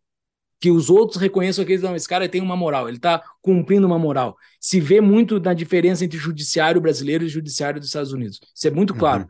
Os caras do judiciário dos Estados Unidos, eles podem não ser pessoas morais, mas eles buscam aparentar muito ser morais, muito do judiciário dos Estados Unidos. Os caras da Suprema Corte dos Estados Unidos, eles buscam ser aquelas pessoas completamente libadas, que não geram ruídos. Ok, eu tô aqui num negócio. Eu, o juiz ali, o juiz da primeira instância, ele vai querer sempre ser o cara numa moral. Isso mantém algo para mim a mais longo prazo que no Brasil, onde eles estão tocando horror. Pouco importa, não, não existe mais a busca pela moral. Então a esquerda rui essa moral, rui muito essa moral. E talvez isso pode ser a coisa que esteja ruindo o Ocidente, mas não a esquerda em si. Para mim, o que rui alguma coisa é a mentira. E a esquerda é muito vinculada com a mentira. Não, ok. Uh, mas é o Alexandre de Moraes, o Alexandre de Moraes, não é um cara de esquerda. Não, não, não é. Eu tô dizendo, não é, não, é a esquerda em si, é a mentira. O meu problema é a mentira. Tu, uhum. tu pegar um fenômeno que tá ocorrendo na tua frente e tu não se questionar, sabe? Tu não, uhum. tipo, coisas que eu e tu, Fux, no decorrer desses quatro anos, a gente já a gente já mudou um pouquinho de opinião, a gente admite, ponto. Tu admite uhum. que tu mudou de opinião. Ah, isso aqui uhum. eu pensava assim, hoje eu não tô pensando mais assim. Simples, faz parte do ser humano, mas a esquerda pouco importa, cara. A esquerda pouco importa, eles só querem poder. Eles vão pela, sempre pela narrativa do poder, do poder, do poder, do poder. E isso é muito ruim. Quando tu convive com uma pessoa de esquerda, uh, numa relação empresarial, assim, tu tá com um cliente ou um fornecedor, que tu vê, não é de esquerda, mas tu vê que o cara tá mentindo, assim, pra ti, escancaradamente na tua cara, ele tá mentindo, ou ele tá dando um godô, eu não sei se o godô existe aham, aham. Tá dando existe. um godô ali, ele tá dando um papapá, papapá. É mentira, velho. Pelo amor de Deus, para de. Para. Admite que tá mentindo, admite que tu não fez que tu. E bora, e bora pra frente, sabe? Uhum, uh, uhum. Isso é o grande problema para mim. E isso casa muito com a esquerda. Não que não, eu, eu, eu acho que a raiz marxista da esquerda, que é muito presente, é sobre isso que tu está falando. Né? A questão nunca é a questão, é o poder. O Marx, a questão é, para os é marxistas, é, tal, é poder, revolução, é nós temos que assumir o bronco que a vai resolver o negócio. Então, sim, a, a mentira é método. Negócio, eu, eu, não, eu não entrego, porque é evidente que eles não vão entregar, e tu bota ah. mais uma mentira em cima. A, a mentira é método, né? Uh, Beleza, eu, eu acho que sim, a esquerda tem um histórico pior do que a direita nisso, especialmente nas últimas, últimas duas décadas aí. Uh, e para encerrar esse grande episódio em termos de tempo, pergunta do Free and Capstan. O Tapa defende o Bitcoin institucionalmente.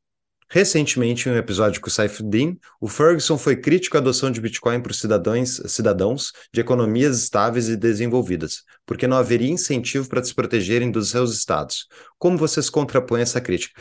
Olha, depois de todo esse episódio discutindo endividamento público gigantesco, pessoal, Bitcoin não é porque Bitcoin é porque eu gosto do fato de ser laranja, é porque a consequência lógica desse sistema inteiro é uma coisa só é, não tem solução. Por onde é que vai correr? Vai para onde? Entendeu? É, essa é a questão que as pessoas não entendem sobre o Bitcoin. As pessoas, ah, inclusive, eu discuti inclusive com o Júlio no outro dia no, no Discord do. O Bitcoin não é hedge, ele não é uma proteção, ele é a solução. A solução do problema. Não é porque nós queremos que ele seja solução, é porque ele é um ativo deflacionário em um sistema inflacionário o sistema inflacionário vai correr seu curso. Esse endividamento inteiro que a gente está vendo vai parar em algum lugar. E, eu fui e contra isso? Não, não sei que eu fui contra Não, é que tu falou contra que era hedge, né? Que era hedge. É que, tipo, a, a própria Lagarde, aquela bruxa, falou Sim, se houver uma saída. Eu falei que era hedge, vamos. Tu falou que era hedge, tá lá eu no Eu falei que era hedge, vamos tá, voltar. Tá não dá, eu vou, vamos. Eu até respondi Quem? em cima. Então tá, vamos tá, lá. Dá uma olhada. Uh, e é, a Lagarde falou: se houver uma saída, as pessoas usarão a saída. Não é à toa que eles querem proibir, entendeu? Mas não tem como proibir, pelo menos até hoje. Então, assim, uh, esse é o. É, não é porque eu gosto, é porque eu não vejo mais nada que represente uma saída não só para os indivíduos, como para os estados endividados. Quem comprar ouro vai ser que nem a China quando ela fez adotou o padrão prata, enquanto o mundo estava no padrão ouro ela empobreceu. Tu não tem opção. Ah, eu vou adotar o padrão ouro para prender minha moeda, então lastrear ela. Se outro país adotar o Bitcoin, ele ganha. E tu vai ter que adotar o padrão monetário uh, maior. o que tiver mais gente, porque é maior efeito de rede. E a moeda é winner takes all, é o vencedor leva tudo. Não é à toa que o dólar é a moeda, não é à toa que é uma moeda que chama as outras. É, tá tudo lastreado numa. Então, ao meu ver, a gente vai ver essa transição. Mas posso estar errado, né? Então faça sua própria pesquisa e seja feliz. Júlio, chega de falar, tô cansado já. Muito bora bom. pro Discord, bora pro Discord, Discord conversar sobre vamos... Red, porque eu não falei que Bitcoin é Red. Em nenhum momento eu falei que Bitcoin é Red. Tá, Bitcoin, tá tudo a, bem, tá? A, a, tese de Bitcoin é que Bitcoin no, nos protege do Estado, protege o patrimônio do Estado, não é, não é investimento. Em nenhum tá momento eu, eu, devo ter falado que uhum, Bitcoin. Então tá, mas vamos voltar lá, tá vamos discutir lá. Quem quer ver essa discussão, porque não, não somos só eu que estamos discutindo. Então, vários outros membros da nossa comunidade estão lá conversando com a gente sobre várias teses de Bitcoin, que surgiu por causa de um dos membros que colocou uma tese bastante radical para Bitcoin, né? All-in em Bitcoin. Então a gente seguiu essa conversa de tantas conversas que a gente tem lá. Uh, valeu, Fux. Que episódio muito bom, livro muito bom. Leiam e até a próxima, né? Isso aí. Show notes completíssima. Sigam ouvindo o Tapa, tem inúmeros episódios citados. Até mais. Exatamente, até mais.